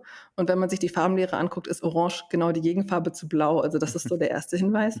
Dann trägt er eine Lederjacke. Ich habe ihn auch sonst nie in irgendwas gesehen, was ansatzweise in Richtung Leder geht. Und dazu noch viel Schmuck und der Mann trägt vielleicht mal eine Armbanduhr, aber ansonsten trägt er keinen Schmuck. Ja. Also wenn man sich so ein bisschen mit der Band beschäftigt hat oder mit ihm beschäftigt hat und ein paar mehr Videos oder Live-Auftritte sich angeguckt hat, dann merkt man das ziemlich schnell, dass ähm, das hier einfach komplette Ironie ist, was sie da machen. Ja. Also das fand ich so ein bisschen, ein bisschen schade, dass es teilweise nicht erkannt wurde, weil sie sich ja wirklich Mühe damit gegeben haben. Richtig, also ich, eigentlich war es offensichtlich. Und ich habe am Anfang gesagt, wir merken uns mal das Insekt aus ich dem aller, aller, allerersten Video my hand. Und äh, der 3D-Artist Patrick Müller, der dieses Insekt gemacht hat, hat auch an The Cocaine's Got Your Tongue mitgewirkt und da eben dieses Auto beim Autounfall oder beziehungsweise diesen kompletten Autounfall animiert. Man sieht ja in vielen Szenen dann diesen Mercedes ist es, glaube ich, mit dem Christoph dann verunglückt. Mhm. Und das kam eben auch von ihm. Also man merkt, dass sie auch sehr lange mit Leuten zusammenarbeiten. Also dass diese weitergefasste Band beziehungsweise die Crew, dass da viel, viele Leute lange mit dabei sind. Mhm. Das finde ich auch bemerkenswert. Ich dachte jetzt, es geht eher so in die wegen Insekten in Like a Parasite in das Video, weil das war schon auch ein bisschen so. äh, anders. Ja, aber das ist ja nicht animiert. Nee, deswegen, ja, das ist, ist ja, ja das Schlimme. Ich, also, meinen höchsten Respekt vor dieser Leistung, ohne Scheiß. Ich finde auch, wenn du dir das Video anguckst, merkst du an der einen Szene, da, was bei Christoph auf dem Mikro drauf sitzt, ist, glaube ich, eine Madagaskar-Fauchschabe. Hm. Und man merkt an dem Namen Fauchschabe, die machen ein sehr fieses Geräusch. Und man sieht im Video, dass die Farbe sich äh, die, die Schabe sich bewegt und er schreckt so zurück. Also ich denke mal, in dem Moment hat sie einfach mal angefangen zu fauchen. Wenn man darauf achtet, dass es. Wo ich das das erste Mal gesehen habe, das Video, dachte ich, das kann doch nie echt sein, ne? Und dann äh, stellte sich das ja alles raus, dass es eben doch echt war. Also Riesenrespekt. Also, ich habe jetzt keine, keinen Riesenschiss oder irgendwas, aber ich finde es schon eklig. Und äh, das mit dem Video äh, hat es dann ein bisschen auf die Spitze getrieben. Also ich würde das im Leben nicht machen. Auf gar keinen Fall. Mhm. Man könnte jetzt spitz, finde ich, sagen, dass es keine Parasiten sind, sondern halt Gefahrtiere bzw. exotische Tiere. Parasit wären zum Beispiel Bettwanzen. Also wenn man sich in so ein Bett voller Bettwanzen gelegt hätte, dann hätte man so diesen diese sichtbaren Parasiten gab. Parasiten sieht man aber selten. Ähm, ich bin Redakteurin für eine Fachzeitschrift für Schädlingsbekämpfung, deswegen weiß ich sowas. Ich wollte gerade sagen, was ist denn das für Wissen? mein persönliches Highlight auf dem Album ist tatsächlich Under Your Tattoos. Bei dem Titel dachte ich erst, okay, weirder Titel, aber der Song ist tatsächlich echt geil und auch die Lyrics. Ja. Und ich finde auch, dass äh, Standing Still eine echt schöne Powerballade ist und ich selbst bin nicht so ein Fan von Balladen, finde aber, dass NSOK das immer gut hinkriegen, da nicht zu viel Käse drauf zu machen. Mhm. Äh, und gerade Standing Still, habe ja schon gesagt, Powerballade, da ist ja sehr viel Druck, sehr viel Kraft auch hinter. Und ähm, ja, gefällt mir richtig gut. Definitiv kann ich so unterschreiben. Was ist dein Lieblingssong auf dem Album? Das ist hart. Also, Like a Parasite hat mich von Sekunde 1 an schon, wo das rauskam, komplett umgehauen, weil das ist wieder so ein Lied, was wirklich genau für das steht, wofür ich die Band liebe. Und ich muss wirklich sagen, shut the fuck up, weil das ist so richtig in your face ne? und hat eine gute Message. Mhm. Und die zwei würde ich so herausstellen. Hm, ich fand „The Blame Game“ auch noch sehr stark und wir sind ja schon dabei gewesen, dass man Songs auch eben für sich selbst interpretieren kann.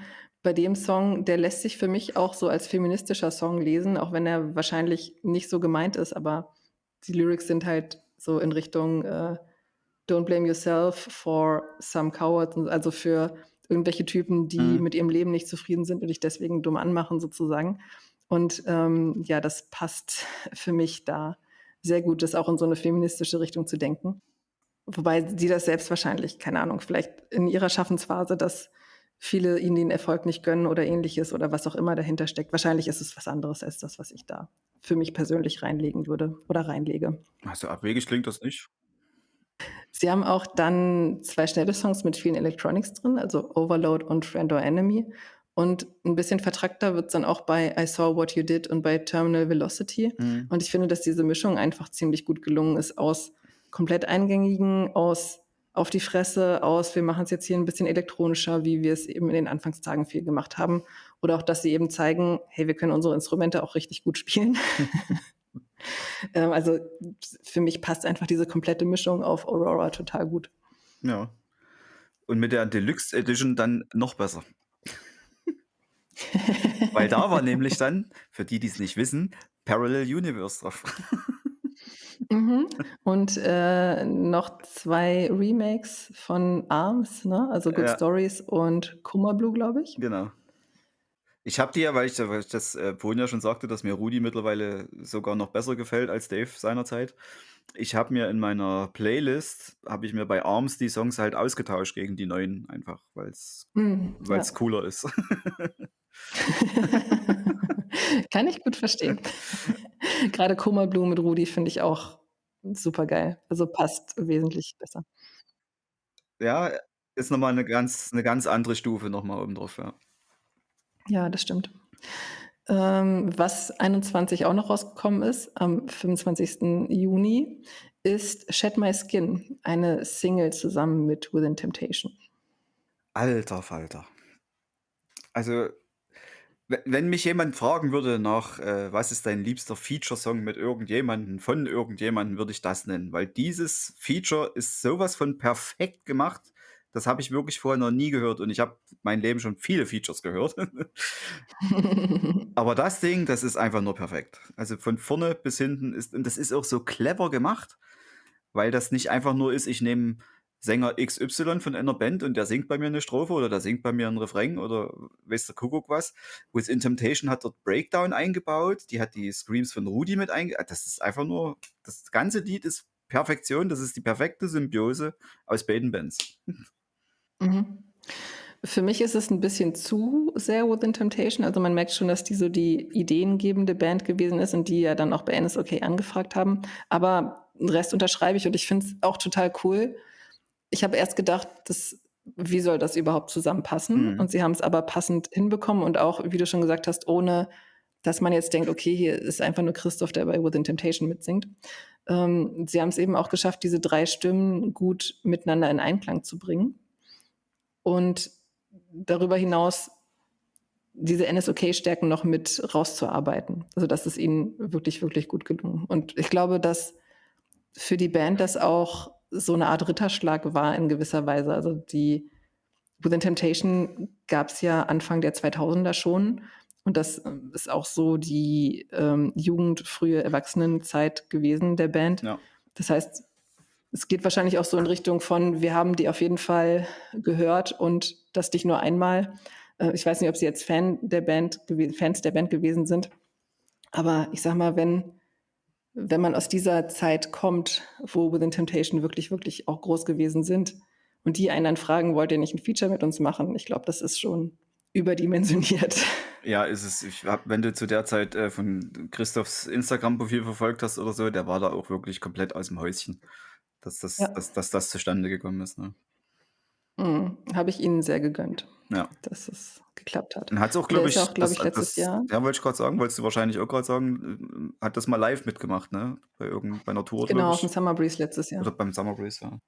Ne, äh, geile Geschichte. Also, grade so so, ähm, sehr fremde Dinge mal zusammenführen sollte man häufiger mal machen, da entstehen interessante Sachen draus. Ja, weil die meisten Features sind halt wirklich, was ist nicht schlimm, um Gottes Willen, aber äh, der singt halt jetzt bei uns mal mit bei dem Lied. Ne? Aber die haben halt wirklich die zwei Stile der Bands vermischt und beide Stimmen noch hinzugefügt. Und das ist halt wirklich genial. Ja, und NSOK haben ja selbst auch das eine oder andere Feature schon gemacht, haben wir ja auch bei manchen anklingen lassen, manche so ein bisschen unter den Tisch fallen lassen. Ähm, zum Beispiel bei Arms, bei einem Song hat, ich glaube, es war bei Arms Christoph von Freidorf noch mitgemacht. Hm. Ähm, also das ist ja bei denen schon häufiger auch mal vorgekommen, dass sie sowas gemacht haben. Ja. Christoph hat übrigens auch trotzdem noch äh, sehr viele andere geile Features. Also ich habe mir die in meine Playlist auch alle mit reingehauen. Fun Fact. Der hat tonnenweise Features. Fun Fact. Der hat wahrscheinlich mehr Features als eigene Songs. Ja, Nein. Das ist möglich. Ne, kleiner Fun Fact am Rande. Ähm, mein erstes jemals geschriebenes Review für Silence war eine Metalcore-Band, die gibt es heute nicht mehr, die hießen Blessed with Rage. Und mhm. auf dem Album, was ich, ich habe vergessen, wie das Album heißt, aber auf dem Album ist tatsächlich ein wirklich grandioses Feature mit Christoph drauf gewesen. Und das äh, war auch nochmal so ein Punkt, wo ich sage, ja, doch, hier fügen sich die Dinge mhm. zusammen. ja. Nee, was ich gerade gesagt habe, ist ja auch vor dem Hintergrund Blödsinn, dass er auch ganz viel Filmmusik macht. Ne? Also äh, als Produzent arbeitet er nicht nur für Bands, sondern auch eben in anderen Bereichen, also für Film und Fernsehen ist auch nominiert gewesen letztens für beste Filmmusik oder irgendwas in der Richtung oder Mischung oder keine Also mhm. er ist auf jeden Fall irgendwo nach Budapest oder ähnliches geflogen, hat das nicht gewonnen, aber trotzdem ähm, macht er ja auch in der Richtung ganz, ganz viel.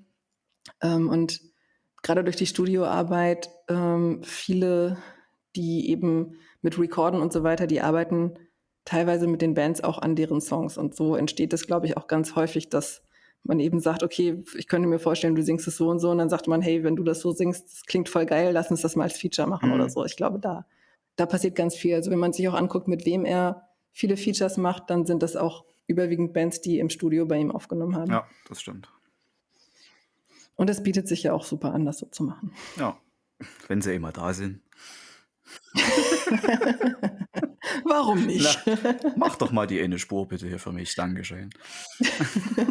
oh, ich kann nicht mehr singen, mach du mal. Ja, komm, du kannst das besser. Viel gesoffen gestern. Wir kommen zu etwas, was für mich persönlich sehr traurig ist. Nämlich, bevor die neue EP angekündigt wurde, ähm, wurde angekündigt, dass Norbert Rose ausgestiegen ist und jetzt eben Peter Leukert der neue Bassist ist. Und normalerweise würde man ja denken, oh ja, mein Gott, sie haben den Bassisten ausgetauscht. Ähm, das ist so die Position, bei der merkt man es am wenigsten. Aber Norbert ist, wie ich ja am Anfang gesagt habe, Gründungsmitglied der Band gewesen. Also er ist mit Christoph das einzig verbliebene Gründungsmitglied gewesen. Jetzt ist Christoph das einzige. Ähm, und er hat auch viel zu den Lyrics beigetragen teilweise viel geschrieben oder die Ideen eben mit reingebracht oder ausgearbeitet. Also da ist er sehr dran beteiligt gewesen. Und ich habe ihn auch so als sehr banddienlich empfunden. Also er ist ja dann am Anfang Gitarrist gewesen. Und als dann, ähm, ich weiß nicht, ob Philipp, als er eingestiegen ist oder vorher schon, ähm, als da ein Gitarrist eingestiegen ist, hat er halt gesagt, okay, dann spiele ich jetzt halt Bass. Also für mich sieht es so aus, als wenn für ihn das Wohl der Band hinter seinem eigenen Ego, äh, vor seinem eigenen Ego steht. Mhm. Und das finde ich immer sehr sympathisch. Und auch so in Interviews fand ich ihn auch immer sehr sympathisch. Auch ähm, wie er und Christoph harmoniert haben in Interviews, fand ich immer so am entertainendsten. Ja. Deswegen war er so mein Lieblingsbandmitglied und ich war dann doch sehr traurig. Ich habe damit gerechnet, weil er schon bei vielen Konzerten dann nicht mehr dabei war. Er hat mhm. diese Tour 2022 noch mitgespielt, was ich sehr cool fand. Aber sonst ähm, habe ich ihn leider nie auf der Bühne gesehen. Mich hat sehr gewundert, dass er bei dem Konzert in Leipzig, wo wir waren, nicht auf der Bühne stand. Das macht mich so ein bisschen traurig. Ich habe ihn wenigstens quasi live gesehen bei diesem Konzert, das sie in der Corona-Zeit gemacht haben, was sie live übertragen haben. Mhm. Steintor Varieté Halle. Ähm, kann ich es mir ein bisschen schön reden, dass ich ihn doch mal irgendwie live gesehen habe. Aber ja, das ähm, tut mir so ein bisschen weh, dass er weg ist. Mhm, verständlich, ja. Aber Peter ist ja auch schon Ewigkeiten im Umfeld der Band. Ich glaube, er hat mal angefangen als Praktikant bei Christoph im Studio und hat dann viel auch an den Musikvideos mitgewirkt und ist auch als Aushilfsbassist schon immer mal dabei gewesen. Also mich hat es nicht gewundert, dass er dann Ja, logisch, als neuer Bassist logische. Konsequenz, ne? Ja. Gönne ich ihm auch. Also ähm, gute Wahl auf jeden Ja. Fall. ähm, passt halt von vorne bis hinten. Trotzdem weine ich Norbert noch ein kleines Tränchen. Dann kommen wir jetzt zu, dem, zu der neuen EP, zu Abyss Part 1. Kommt raus am 22. September 2023. Ähm, bevor ich jetzt was dazu sage, wie war so dein Eindruck von den Songs? Also Time ist ja schon 2021 veröffentlicht worden, aber Human dann eben Anfang, Mitte diesen Jahres. Mhm. Also Time musste irgendwie erst ein bisschen wachsen in meinem Ohr. Da kam auch irgendwie so, weiß ich nicht, so völlig unerwartet. So, warum machen die jetzt einen neuen Song? Da war die Aurora war noch gar nicht so aus meinem Kopf weg oder ist sie Mhm. sowieso nicht, aber ich dachte, wie, wieso jetzt eine neue Single? Keine Ahnung.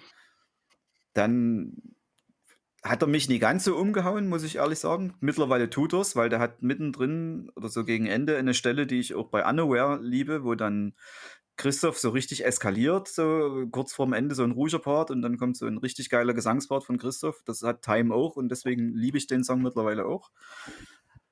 Aber ja, den, die, die Wahl des Zeitpunkts, wann der erschienen ist, habe ich nicht so ganz verstanden, weil zu dem Zeitpunkt war ja auch noch gar nicht klar, dass das irgendwann mal eine EP wird oder so. Ja, und dann kam Human und dann äh, hatte ich plötzlich ein neues Lieblingslied von NSOK, um das schon mal vorwegzunehmen. Ui, okay. Also diese Nummer, nee, ich wirklich, ich höre den bestimmt am Tag wenigstens einmal, wenigstens, seit der draußen ist, weil das wirklich mich so umgehauen hat, dieses Ding, und auch immer noch tut. Und dabei bin ich eigentlich gar kein Freund von diesem Industrial Metal Sound, der da gefahren wird, wie noch Architects zum Beispiel gefahren haben, die letzten Sachen. Eigentlich mag ich das gar nicht, aber NSOK haben das so geil verpackt und so geil in ihren eigenen Sound reingebaut, das ist einfach unerreicht. Und dann, und dann gibt es ja diesen Breakdown. Und ich bin ja, Mhm. ich bin ja so ein, so ein Schwamm für geile Breakdowns. Also ich sauge die auf ne, und kann mir die auch immer wieder geben. Und dieses, dieser Breakdown bei Human ist einfach nur eine Wucht. Das ist unfassbar, wie geil der platziert ist, wie geil der sich in sich selbst aufbaut und der hört ja auch nicht auf.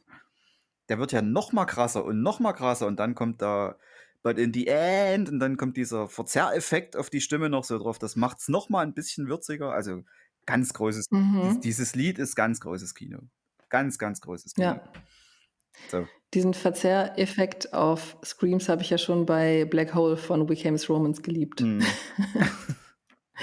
Sollte man häufiger machen, das ist sehr geil. Und ja, der Breakdown, heißer Anwärter auf den Breakdown des Jahres. Absolut. Da kann, kommt nichts ran. Und ich, ich höre ja viel Deathcore, wo auch viel in die Fresse ist und gerade Breakdowns, aber diesen Breakdown, das wird dieses Jahr ganz schwer zu toppen. Ich denke nicht. Mhm. Ist dir aufgefallen, dass äh, die Lyrics zumindest teilweise neu, also der Klagesang neu eingesungen wurde für die EP-Veröffentlichung? Hm, Nee, ist das so? Ich muss dazu, muss dazu sagen, ich habe von der EP, ich habe die auf, die EP habe ich auf Arbeit. So. Und wenn ich unterwegs bin oder zu Hause, kann ich die halt im Moment nie hören, weil ich habe die Depp, ich Depp habe die nur auf Arbeit. Das heißt, ich Mhm. habe auf Arbeit meinen Fokus mehr auf die Sachen gelegt, die ich zu Hause jetzt nicht hören kann, um die halt mehrfach zu hören. Und da ist mir das, glaube ich, nicht aufgefallen. Nee. Mm, Okay. Liegt daran, dass Christoph da ein Wort ähm, falsch ausspricht oder aussingt, nämlich Tombstones. In der, auf dem Video oder in dem Video sagt er Tombstones, so wie früher viele Tomb Raider gesagt haben zu dem Videospiel. Tomb Und Raider. man spricht halt Tomb, Nee, genau. Tomb Raider. Ich habe Tomb Raider Man spricht gespielt. halt Tomb aus, genau. Und äh, jetzt auf der Version, die dann auf der EP drauf ist, also auf der Promo, die wir haben, singt er dann auch Tomb. Ist es wahr? Da muss So. ich doch morgen auf Arbeit direkt mal ein Ohr dran halten. Das ist mir wirklich noch nie aufgefallen. Nee.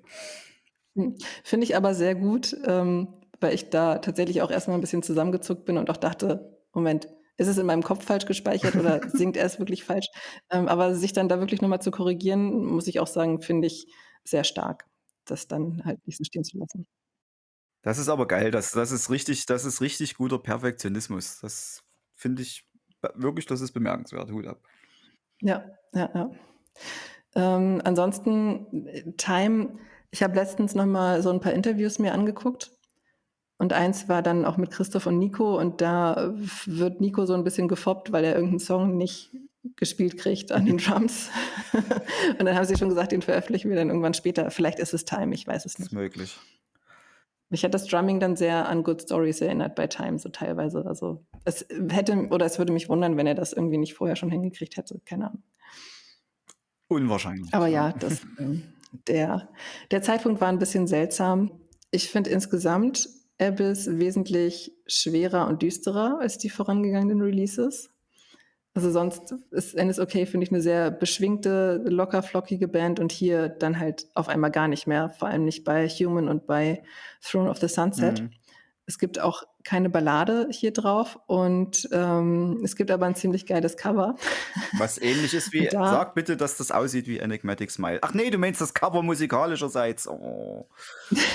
Mann. wir, können, wir können aber auch kurz über das Artwork sprechen. ja, Artwork. Bei mir ist immer noch Cover. Ja. Das Artwork ist nämlich wieder von Chris Valentine und wo haben wir den Namen schon mal gehört? Richtig beim Debütalbum, da hat er auch schon das Artwork beigesteuert, bei Lucid Dreamer mhm. und zeigt halt wieder, dass NSOK doch langfristige äh, Beziehungen zu ihren Crewmitgliedern oder zu ihrem erweiterten Kreis halt pflegen. Das fand ich wieder ganz cool, dass sie da wieder auf ihn zurückgegriffen haben. Äh, aber ich meine tatsächlich, das quasi Cover Calamity ist ein Cover von dem Popsong Remedy von Leonie, wo sie dann die Lyrics eben umgedreht haben. Und ähm, ich habe den so echt nicht kommen sehen. Also erst kam eben Time, dann kam lange nichts, dann kam Human, der wirklich, wirklich düster und schwer war und auch mit diesem Breakdown versehen. Und dann haben sie angekündigt, der nächste Song heißt Calamity. Und ich habe dann eben, weil ich das Wort gar nicht kannte, übersetzt. Calamity heißt Katastrophe oder könnte man als Katastrophe, große Katastrophe übersetzen. Hab dann eben zusammengesetzt, okay, Time, Human, Calamity. Was machen Sie jetzt? Ist es jetzt, wir sind NSOK und wir spielen Deathcore oder was haben Sie vor? Also ich habe mit einem gerechnet, aber nicht mit diesem wirklich tanzbaren, poppigen Cover. ja, fand ich ganz witzig. Ist für mich dann auch so ein bisschen der Sommer 2023 gewesen, weil ich den dann auch echt wirklich sehr, sehr, sehr, sehr viel gehört habe. Und das ist auch ganz smart von diese Idee, komm, wir drehen jetzt hier einfach mal die Lyrics um. Ja. Plus das coole Video noch dazu, das war natürlich auch sehr geil. Definitiv, das hat mich so ein bisschen an Eminence erinnert, allerdings. Ähm, Saturated Soul, da haben die es halt auch so gemacht, dass sie den Sänger schief angeguckt haben. In dem Fall nicht, weil er plötzlich screamt, sondern weil er dann einen Hustanfall kriegt. Also ähm, Andy Burke stirbt ja irgendwie in dem Video oder ist in zwei parallelen Welten, ist auch ein bisschen egal auf jeden Fall. Ähm, ist es da auch so, dass sie eben dieses, der Sänger macht irgendwas, womit die anderen nicht rechnen und dann gucken sie ihn alle verwirrt an. Das machen sie halt bei dem Calamity-Video auch. Mhm. Aber ja, ist ein extrem geiles Video geworden. Hätte ein bisschen länger sein können, der Song. Ich finde, jeder Song so in meinem Kopf, jeder Song, der unter drei Minuten ist, ist mir immer zu kurz. Das ist, irgendwie, mhm. das ist irgendwie nicht mein Ding, aber das ist heutzutage leider so, dass viele Songs kürzer gehalten werden. Finde ich schade, aber ist eben so. Ist ja trotzdem coole Nummer. Ja, auf jeden Fall. Ich muss sagen, mein Highlight ist Throne of the Sunset. Der ähm, kam ja dann vor kurzem erst raus, äh, Anfang August. Und ist eben auch wieder so in Richtung Human, also wirklich sehr düster, sehr schwer, sehr getragen. Am Ende sind so ein paar überfrachtende Clean Vocals, das finde ich auch ganz cool. Und ähm, auf der EP, finde ich, macht Christoph zwei neue Sachen. Einmal hier in Throne of the Sunset kommt er teilweise an Screams ran. Also ich dachte, okay, gleich screamt er los. ja, hat mich auch überrascht, stimmt. Ja. ja, hat er dann aber doch nicht gemacht. Und dann gibt es ja noch dieses Intro. Es ist ja auch das allererste Mal, dass NSOK wirklich so ein Intro haben bei einem Release das Into the Abyss. Mhm. Und da lässt er wirklich so ein bisschen Vibrato zu in seiner Stimme, was er sonst auch nicht mhm. macht. Relativ am Ende. Fand ich ganz spannend. Ähm, sind wirklich nur diese zwei Nuancen, aber ähm, ich finde es gerade cool, wenn, ja. ja, es fällt auf. Und gerade wenn man es dann nicht übertreibt mit solchen Neuerungen, finde ich, ähm, wiegt das nochmal ein bisschen schwerer, dass man eben zeigt, hey, ich kann, ich will aber gar nicht. das war ein Versehen. Das, das glaube ich nicht. Ich glaube, Tom Stones waren versehen. Ja, Ne, das war ne, das war so 'ne Computerspielkrankheit von früher noch. Das ist dann halt so drin. Hast du ja das perfekte Beispiel gefunden. Ich habe ja gesagt, ich finde die EP extrem düster und, ähm, es gibt aber so 'n kleinen Aufschwung, nämlich Ultraviolet. Hat auch richtig schöne Lyrics, finde ich. Da geht's irgendwie um 'ne innige Beziehung zwischen 2 Personen, was jetzt nicht unbedingt 'ne Liebesbeziehung sein muss, sondern so 'ne innige Vertrautheit, Mhm. wo man eben auch darüber spricht, äh: „Ich sehe deine Verletzlichkeit, auch wenn's niemand anders sieht.“ Also, es ist wirklich, ähm, noch 'n bisschen schöner ausgedrückt natürlich, aber fand ich sehr stark auch lyrisch und da rappt auch wieder jemand, der aber nicht Christoph ist. Ich weiß nicht, ob's Rudi ist oder ob sie dann noch mal 'n Feature-Gast irgendwie präsentieren. Ich hätte eigentlich gedacht, es ist Christoph. Denkst du nicht? Ich glaube nicht. Ich höre es mir noch mal an. Ich glaube ich kann mir vorstellen, dass es Rudi ist. Es ist 'n bisschen zu tief für Christoph, finde ich. Wir werden es erfahren oder auch nicht. Also, ne, wenn wenn wenn Vielleicht. wir's nicht erfahren, also, wenn's nirgendwo steht, ist es ja definitiv einer von beiden. Und dann müssen wir das irgendwie Dann erfahren wir's live. ja, auswürfeln oder live erfahren. Ja, das ist 'ne gute Idee. Ja.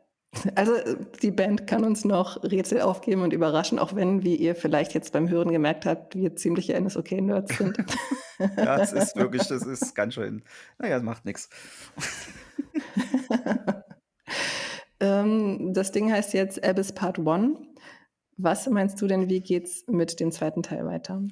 Wird es weitergeführt, wie's jetzt ist, oder kommt ein musikalisches Gegenstück, das dann aufschwingt? Ne, Gegenstück Gegensch Gegenstück glaube ich nicht. Es könnte vielleicht vielleicht nicht so wie hast du gesagt, so schwer sein, das könnte ich mir vorstellen, aber direkt irgendwie kl 'n Gegenstück nicht, denke ich nicht. Mhm. Ich meine, gut, auf dem Ding jetzt ist kein so richtiges Experimentierlied drauf, so richtig, ne, wie bei „Cocaine's Got Your Tongue“ oder so was in die Richtung. So was gibt's hier nicht. So was könnte ich mir vorstellen auf'm 2. Teil vielleicht. 'Nen Gegensatz glaube ich nicht. Ne, das Ne. ne. Muss allerdings Ja. ich muss das mal so ansprechen, ich bin von diesem EP-Konzept nicht überzeugt. Es ist, äh, ich in meinem Kopf macht's einfach wenig Sinn. Was denkst du jetzt mal 'ne Frage an dich, was denkst du, wann dieses Ultraviolet wann das rauskommt? Kommt das vorher noch raus oder mit Release der EP? Mit Release der EP Mhm. wird's rauskommen. Um noch mal zu zeigen, hier ist jetzt das Ding, was ja auch also, wir haben vor Kurzem 'ne Folge gemacht zum Thema Album versus Single, wo wir auch eben über diese Release-Politik sprechen. Ähm, das hatten wir mit Robin Baumann, der ist bei Venues, aber auch beim Label Arising Empires äh, Arising Empire. Und der hat eben auch gesagt, dass, ähm, wenn du Singles nacheinander veröffentlichst, dann ist es 'ne sogenannte Waterfall-Single. Also, Spotify hängt dann den neuen Song Mhm. immer unten dran. Und ich schätze mal, dass sie dann auch mit aus dem Grund, um diese EP zu pushen im Algorithmus von Spotify und so weiter, dann Ultraviolet als Video auch noch mal rausbringen wahrscheinlich. Ähm, und dann eben, um dieses um diese EP noch besser promoten zu können, so als die Single zum Release. Das haben sie ja damals auch gemacht mit „Under Your Tattoos“, dass sie das als Single zwar nicht mit Video, das kam erst später, Mhm. aber als Single noch mal deklariert haben mit dem Release von „Aurora“. Weil ich ähm, ich tue mich immer mit solchen Sachen 'n bisschen schwer, wenn man 'ne EP bloß bloß in Anführungsstrichen released und eigentlich alles vorher schon kennt. Also, das bedeutet quasi bis auf das Intro, das klammere ich jetzt mal aus, weil's ja Ja. ist zwar geil, ist wirklich 'n cooles Intro, aber es ist halt nur 'n Intro. Wir kriegen quasi zu EP-Release 'ne neue Single, weil die anderen Songs kennen wir ja alle schon. Das ist Ja. irgendwie, hm ist nicht so mein Ding. Das finde ich auch schade und das fand ich bei „Aurora“ eben so stark, dass da wirklich noch 7 Songs drauf sind, die nicht veröffentlicht Mhm. waren und die auch nicht schwach gewesen sind, Ja. ne, die auch wirklich gut gewesen sind. Ja, ich weiß nicht. Meins ist es nicht. Das Ding ist, mit dem mit dem Intro bin ich ja relativ zufrieden, weil ist halt wirklich 'n geiles Intro, weil im Normalfall, wenn Ja. wenn ich mir 'ne Playlist von meinen Lieblingsbands mache oder so, tue ich sämtliche Instrumentalstücke raus, weil die skippe ich sowieso, wenn ich die beim Autofahren höre, so. Mhm. Ne, und das bei dem müsste ich's jetzt nicht machen, weil es gibt ja sogar Gesang am Schluss, ne, so. Ja. Ne, aber es saugt einen so ein. Es macht halt das, was 'n Intro machen soll. Es fokussiert dich auf das, was dann folgt. Ja, und dann kommt ja gleich das Beste. Das ist schon okay so. Wahrscheinlich fangen sie damit auch live an mit dem Intro Das denke ich, das denke ich, ja. Das das passt eigentlich sehr gut als Bühnenintro auch. Ähm, ne, aber ich kann das gut nachvollziehen. Also, ich finde das auch sehr schade. Ähm, bin auch eine große Freundin von Albumveröffentlichungen, gerade weil man dann da noch ein paar Songs hat. Also nicht nur einen, sondern wirklich ein paar Songs hat, die man noch nicht kennt. Ähm, jetzt ist es ganz cool, dass die eben Ultraviolet noch nicht rausgebracht haben, weil der Song eben so anders ist als der Rest. Mhm. Weil der nochmal so locker ist. Was ich vermute, ist, dass das Artwork die andere Gesichtshälfte sein wird. Würde gut passen, ja, den Gedanken hatte ich auch schon. Vielleicht auch mit invertierten Farben, das könnte vielleicht sogar noch sein. Ja, denn man sieht auch am Rand so ein bisschen, als wenn das so abgerissen wäre, also so ja. kleine Ja, da ist so eine Kante Ansätze. drin, ne? Ja. ja. ja.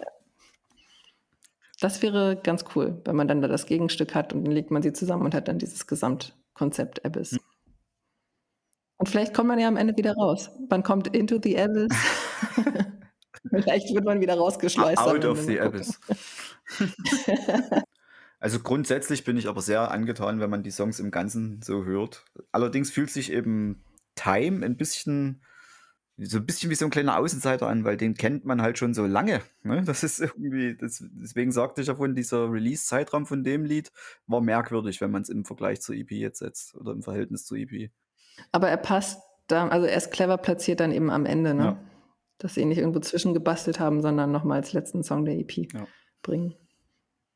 Und die EP ist dann auch der Grund gewesen, weshalb ich den Song nochmal häufiger gehört habe. Und ich hatte auch den Effekt, dass der Song dann eben gewachsen ist nochmal. Ja, gerade das Ende, also Richtung Ende. Das ist stark. Alles klar, wir sind mit der Diskografie soweit durch. Ähm, ich habe noch so ein paar Stichpunkte mhm. zu sowas, was jetzt nicht in diese Diskografie oder in die Chronologie gepasst hat.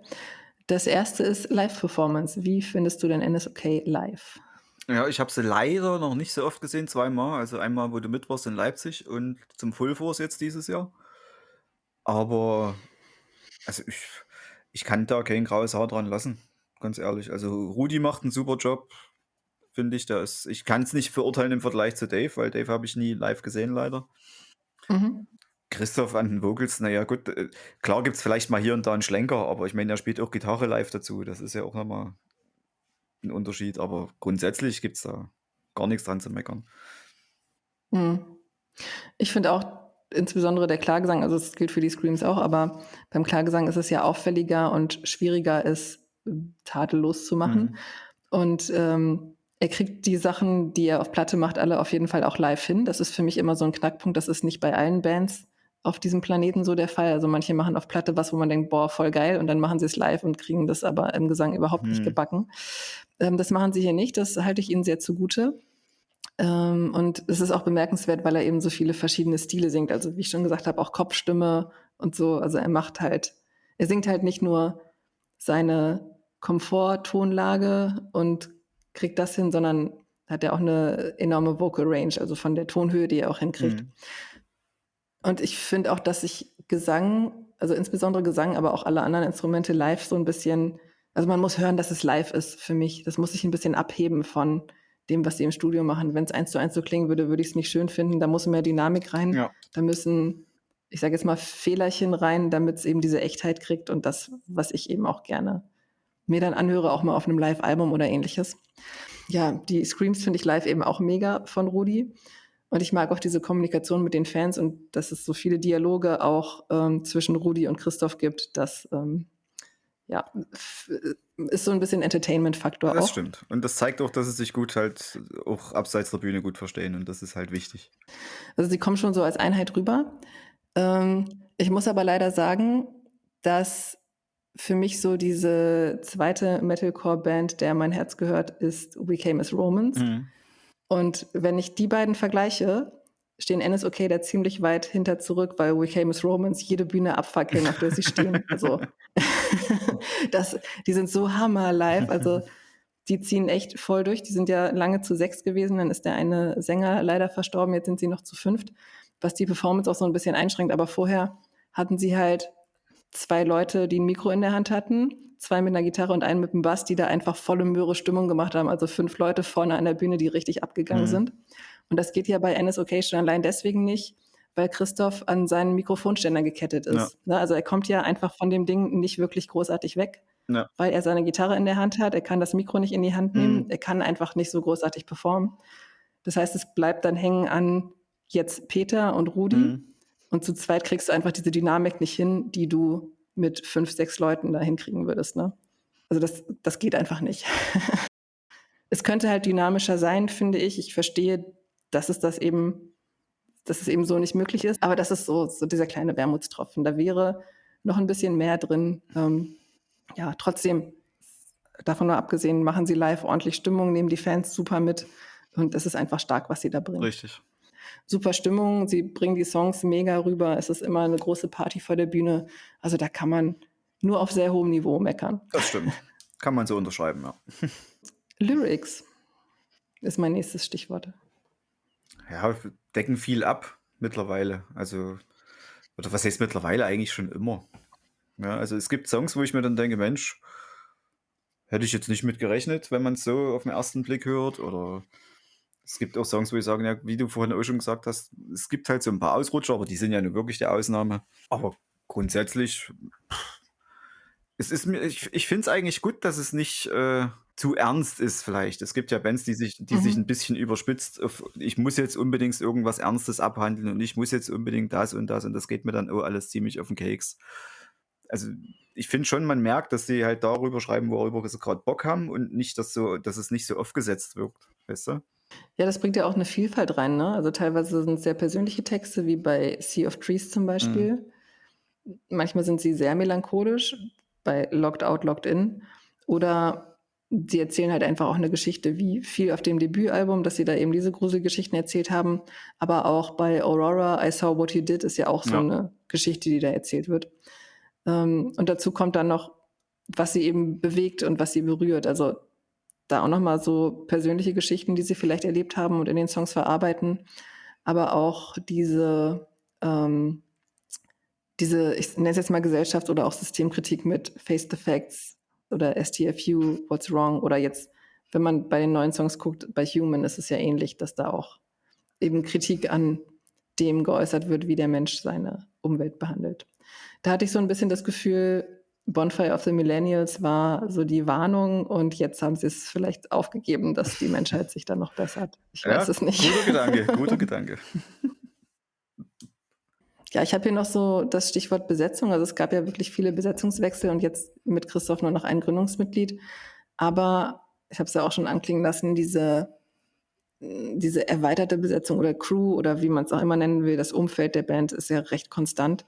Peter ist schon lange mit dabei oder Felix, der ganz am Anfang gesungen hat, ist immer noch mit der Band unterwegs. Also das finde ich auch bemerkenswert, dass sie da so zwar nicht im Line-up konstant sind, aber mit den Leuten, mit denen sie zusammenarbeiten, dass sie da wirklich enge Kontakte zu pflegen scheinen. Ja, das ist löblich auf jeden Fall. Also man hat ja dann dadurch auch eine gute Basis und wie soll man sagen, man weiß, was man hat. Ne? Ja, oder wenn man jetzt dieses Beispiel nimmt, das Insekt bei dem ersten Video und dann der Autounfall, Mhm. dann sieht man ja auch, die Leute wachsen so mit. Und das ist ja auch eine Motivation, wenn eine Band immer wieder anfragt, hey, kannst du mal für mich dies machen, kannst du das machen, wir sind mit deiner Arbeit so zufrieden und das ist für dich auch eine Weiterentwicklung oder ähnliches. Ja. Ne? Also man sieht die Leute ja auch mitwachsen sozusagen. Richtig. Na, und worüber wir schon immer mal gesprochen haben, ähm, Thema Videos, Musikvideos oder allgemein Videos? Musikvideos. also die Musikvideos sind absolut, sind, die liefern immer ab. Ne? Also es ist einfach beeindruckend. Und ich, gerade Like a Parasite, das, wie ich vorhin schon gesagt habe, das war einfach nur für mich so, huhuhu, krass, das hätte ich jetzt nicht gemacht. Ne?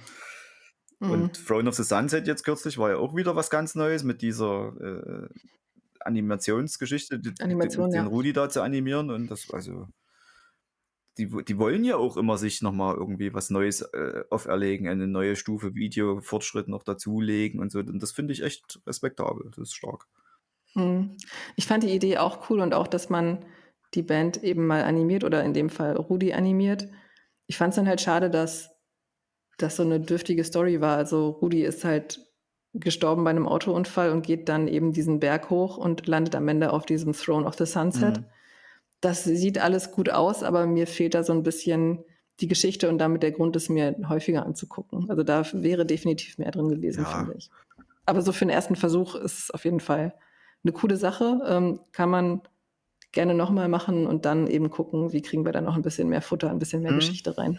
Wird, denke ich mal, auch passieren. Denk, würde ich mal so einschätzen.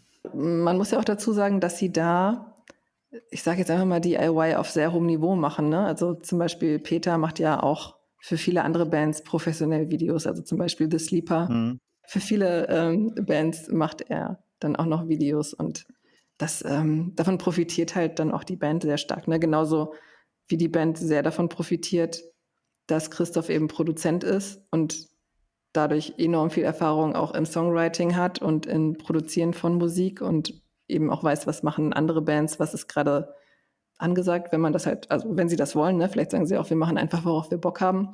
Umgekehrt sicherlich auch, umgekehrt profitiert sicherlich auch seine Produzententätigkeit von der Band. Das ist ja ein gutes Aushängeschild erstmal für seine Arbeit. Ja. Und man kommt dadurch rum und kann sich dadurch auch einen Namen machen.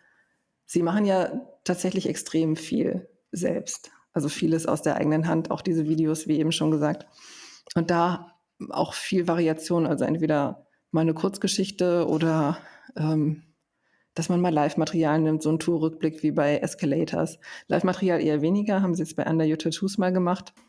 Gibt natürlich auch dieses klassische, die Band spielt auf einem Dach oder in einem Gebäude Videos, gerade zur Anfangsphase. jetzt eher weniger. Aber auch die sind cool gemacht. Ja, oder in einem Wald gibt es ja auch, ne? Ja, genau. Es ist halt so, es gehört dazu. Muss man als Band mal gemacht Ja.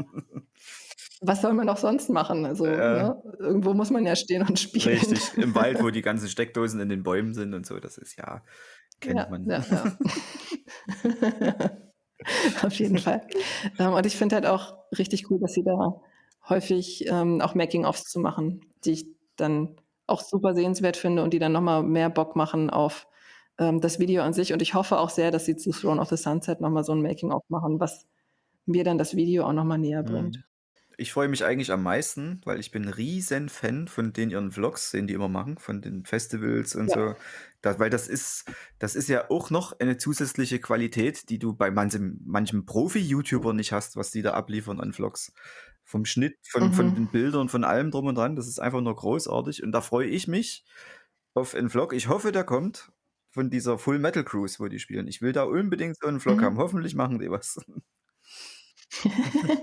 ja, und du hast ja dann dadurch auch als Fan das Gefühl, viel näher an die Band ranzukommen, beziehungsweise lernst ja auch die Bandmitglieder ganz anders kennen. Sonst kennst du sie halt auf der Bühne, ne, wenn du sie mal live gesehen hast oder guckst dir Live-Mitschnitte an oder was sie so in Interviews von sich geben. Aber das ist ja nochmal eine ganz andere Komponente, die da Ja. reinkommt. Denn bei Interviews, du antwortest auf Fragen, ne, auf der Bühne hast du deine Performance, da bist du in so einem Tunnel drin und hier machen sie eben ganz, ganz viel drumrum, gerade bei diesen Tour-Vlog-Geschichten ähm, aus ihrem Touralltag, was sie da für Sachen reinpacken. Das finde ich ziemlich smart, um so eine Fannähe auch aufzubauen. Absolut. Das macht's persönlich, das macht's authentisch und das gefällt mir. Also das könnten viel mehr Bands machen. Ja, gerne. Aber das erklärt auch so ein bisschen, warum sie bei YouTube so, ich sage jetzt mal, so viele Follower haben. Ähm, Ja, ja, lohnt sich halt echt. Sie bieten damit sehr, sehr viel Mehrwert. ja, definitiv. Hast du noch was, was du unbedingt über NSOK sagen möchtest? Ich möchte sagen, gern, das fiel mir noch so ein. Ähm, meine erste große Liebe im Metalcore überhaupt generell war Caliban. Und das ist auch bis heute noch so eine von den Konstanten in meinem Metalcore-Umfeld, die einfach immer bleibt. Und ich fand es einfach nur perfekt, dass eine neue Liebe oder eine spätere Metalcore-Liebe von mir, NSOK, auf ein, ein Feature mit Caliban gemacht haben. Das war für mich einfach perfekt. Also das war auch so ein Ding, wo ich dachte, ach Mensch, als ob sie es gewusst hätten, dass ich jetzt beide Bands so sehr mag. Das ist wunderschön, dass, das, dass sie das gemacht haben. Dieses Dystopia, ja, großartig. Mit auch einem sehr coolen Video, wo wir gerade von Videos gesprochen haben. Und dann, ich habe ja ein bisschen Kontakt zu Caliban und da hatte ich dann gefragt, äh, wenn sie in Leipzig spielen, wo ich dann war zu dem Konzert letztes Jahr, war das glaube ich, oder war es dieses Jahr schon, keine Ahnung. Äh, es ist ja nicht weit bis Halle. Könnt ihr nicht bitte den Christoph fragen, ob der vielleicht damit hinkommt, damit er auf die Bühne mitgeht, wenn äh, mal Dystopia spielt? Und genau an Ja. dem Tag, war, entweder war es der Tag oder der Tag danach oder davor, auf jeden Fall war es ganz knapp daneben, war eben, wo der Christoph mit Within Temptation aufgetreten ist. Mhm. Und äh, ich sage, okay, gut, das sei ihm gegönnt. Bleibt noch was auf der To-Watch-Liste. Ja, unbedingt. Das Vielleicht das passiert's ja muss unbedingt mal passieren. Ich bitte darum. Ja, ich denke mal, bei der nächsten Gelegenheit, die sich da ergibt, werden die es auch nachholen. Das könnte ich mir auch gut Ja, vorstellen. definitiv. Das muss, das muss. Dann, ähm, frage ich dich jetzt trotzdem noch mal abschließend, auch wenn du's zwischendrin gesagt hast, was ist dein Lieblingslied von NSOK? Human, ganz klar Human. Da wollte ich noch dazu sagen, ähm, das ist wirklich interessant. Also, NSOK schaffen's irgendwie also, es gibt Bands, da habe ich auf Lebenszeit 'n Lieblingslied und NSOK schaffen das mit jedem neuen Release auch 'n neues Lieblingslied von sich selber für mich zu erschaffen. Also, Mhm. das habe ich bei keiner anderen Band. Da gibt's immer irgendwie ein Lied, was für immer das Ding sein wird und NSOK, die hauen 'n neues Album oder jetzt in dem Fall 'ne EP raus und da ist 'n Lied drauf, was noch mal meinen alten Favoriten schlägt und das ist halt irgendwie auch respektabel. Auf jeden Ja. Fall. Wird mir wahrscheinlich nicht passieren, weil ich so 'ne starke persönliche Verbindung halt zu Good Stories habe, Mhm. also zu meinem Lieblingslied von NSOK. Aber trotzdem, ähm, habe ich's ja eingangs auch schon gesagt, die Band steigert sich einfach von Album zu Album konstant. Also, sie entwickeln sich immer weiter. Es ist total cool, das mit anzusehen, wie sie wie sie auch neue Sachen eben ausprobieren, neue Sachen mit einbinden oder in dem Fall jetzt auch gesagt haben: „Wir machen nicht 'n zweites Aurora oder versuchen das noch irgendwie weiterzuführen.“ Denn aus meiner Sicht können sie das nicht steigern oder schwierig Ganz steigern, schwierig. sondern wir machen ja, sondern wir machen dann halt was anderes, ne, und machen das eben auch gut und, ähm, geben unser unserem ganzen Sound dann noch mal so 'n anderes so 'ne andere Atmosphäre, machen das 'n bisschen schwerer, 'n bisschen düsterer. Also, das ähm, ich finde, das machen sie sehr gut insgesamt. Es macht einfach Spaß, diese Band zu verfolgen, weil sie einen auch nicht enttäuscht. Richtig. Ich habe nur ein Problem. Ich tue immer wirklich das ganze Jahr über führe ich eine Liste und trage dort jedes Album ein, was für mich das Jahr wichtig war und fasse das am Ende des Jahres zusammen als meine Alben des Jahres. So, jetzt haben wir von NSOK aber kein Album, sondern 'ne EP. Das macht mich ja das macht mein ganzes Konzept kaputt. Also, da das geht eigentlich nie. Das musst du das kann ich dann Honorable ja, Mention. das kann ich dann nur so als Randnotiz irgendwo aufführen, weil das nie in mein jährliches Konzept passt, was ich seit 3 oder 4 Jahren führe. Mhm. Es ärgert mich. Na ja, es kann ja nicht alles 100 % perfekt sein. Ähm, ne, äh, kann ich gut verstehen. Ähm, ich kann auf der anderen Seite auch die Band verstehen, dass sie jetzt eben aufgrund der Gegebenheiten im Musikbusiness gesagt haben: „Wir machen jetzt 'ne EP und kein Mhm. Album.“ Ähm, ja, und sie sollen halt machen, worauf sie Bock haben und ich schaue mir das gerne an und, äh, ja, wie gesagt, macht Spaß. Ich bin dabei und ich bleibe dabei, also definitiv. Und ich gehe auch davon aus, dass es diese Band noch sehr, sehr lange geben wird. Ähm, Christoph hat schon vor Jahren mal in 'nem Interview gesagt, dass er eigentlich ewig Musik machen möchte und da er ja so das Herzstück dieser Band ist, wird die damit wahrscheinlich auch noch sehr, sehr lange weiter bestehen, weil ich habe es ja auch schon gesagt, Aushängeschild auch für seine Arbeit und, ähm, der Mann muss ja auch mal aus seinem Studio rauskommen, ne? Da ist es ja 'ne gute Gelegenheit, mal mit seiner Band auf Tour zu So gehen. sieht's nämlich aus. Also, ähm, das die eigene den eigenen Tipp bitte weiterführen, einfach nicht. Richtig. Das kann man nur immer wieder so unterschreiben. Wunderbar. Dann würde ich sagen, sind wir durch mit dieser Folge, mit diesem Rückblick. Es war mir eine Freude. Es hat sehr viel Spaß Kann gemacht. ich nur zurückgeben. Was könnte mehr Spaß machen, als über seine eigene Lieblingsband zu sprechen? Ja, also die die NSOK war nicht immer meine Lieblingsband und ist es vielleicht auch jetzt nicht unbedingt, aber sie ist auf jeden Fall Mhm. ganz weit oben mit, also ganz weit oben. Bei mir war's so, dass ich so vorher über längere Zeit gar nicht so richtig die Lieblingsband hatte. Also, ich habe tatsächlich viel Electric Callboy gehört, aber das war nicht so 'ne Band, wo ich gesagt hätte: „Hey, super coole Message“ und so weiter. Auch es ist für mich immer so 'ne Spaß und Partyband gewesen, die ich jetzt nicht so als meine Lieblingsband hätte bezeichnen Mhm. Dann kam halt diese Band auf meinen Schirm und ich dachte so: „Ah, da das das passt. Das da passt auch der ganze Backkatalog.“ Ich mag auch das Debütalbum und so, ähm, was halt bei manchen anderen Bands dann nicht so ist, die ich's auch so entdeckt habe und dachte: „Okay, ähm, die neuen Sachen sind gut, aber was davor war, ist jetzt Mhm. nicht so das, was mir gefällt.“ Da hat's dann zu diesem Lieblingsband-Status nicht gereicht, aber hier hat halt alles gepasst. Ja. Gut, dann, ähm, bleibt mir noch die abschließende Frage, die wir hier immer stellen zu zum Ende dieses Podcasts. Was ist dein aktuelles Lieblingslied und vielleicht auch dein Anspieltipp an Leute da draußen? Also, ich habe tatsächlich kein aktuelles Lieblingslied. Ich habe aber ein Lieblingslied, das ich halt schon immer habe. Also, das ist das ist das ist alt, das ist, glaube ich, von Ende der 90er und zwar ist das von Filter „Take a Picture“. Dieses dieses Hm. Lied, das ist das löst bei mir einfach so viel aus, auch schon damals und heute noch und immer noch. Ich ich kriege davon nicht genug. Das kann ich mir am Tag immer noch ruhigen Gewissens 10 bis 20 Mal anhören und es wird nie langweilig. Die Albumversion, ganz Sehr wichtig, die schön. Albumversion, nicht die Single-Version. Okay. Ähm, ich habe tatsächlich kurz bevor wir hier die Aufnahme gestartet haben, mir 'n Song noch mal angehört, den ich schon vor Jahren abgefeiert habe, nämlich von der Band Torments. Wird wahrscheinlich kaum jemandem was sagen. Es ist 'ne ganz kleine Band aus Schweden. Ich glaube, aus Stockholm kommen sie. Und sie haben bisher auch nur eine EP mit 5 Tracks veröffentlicht. Die EP heißt „Endless Waves“. Für 'ne Debüt-EP der Hammer. Die machen alles auch schon auf 'nem sehr hohen Niveau und wer NSOK mag, dem könnte auch Torments gefallen. Und da finde ich speziell den Song „Drown“ extrem stark.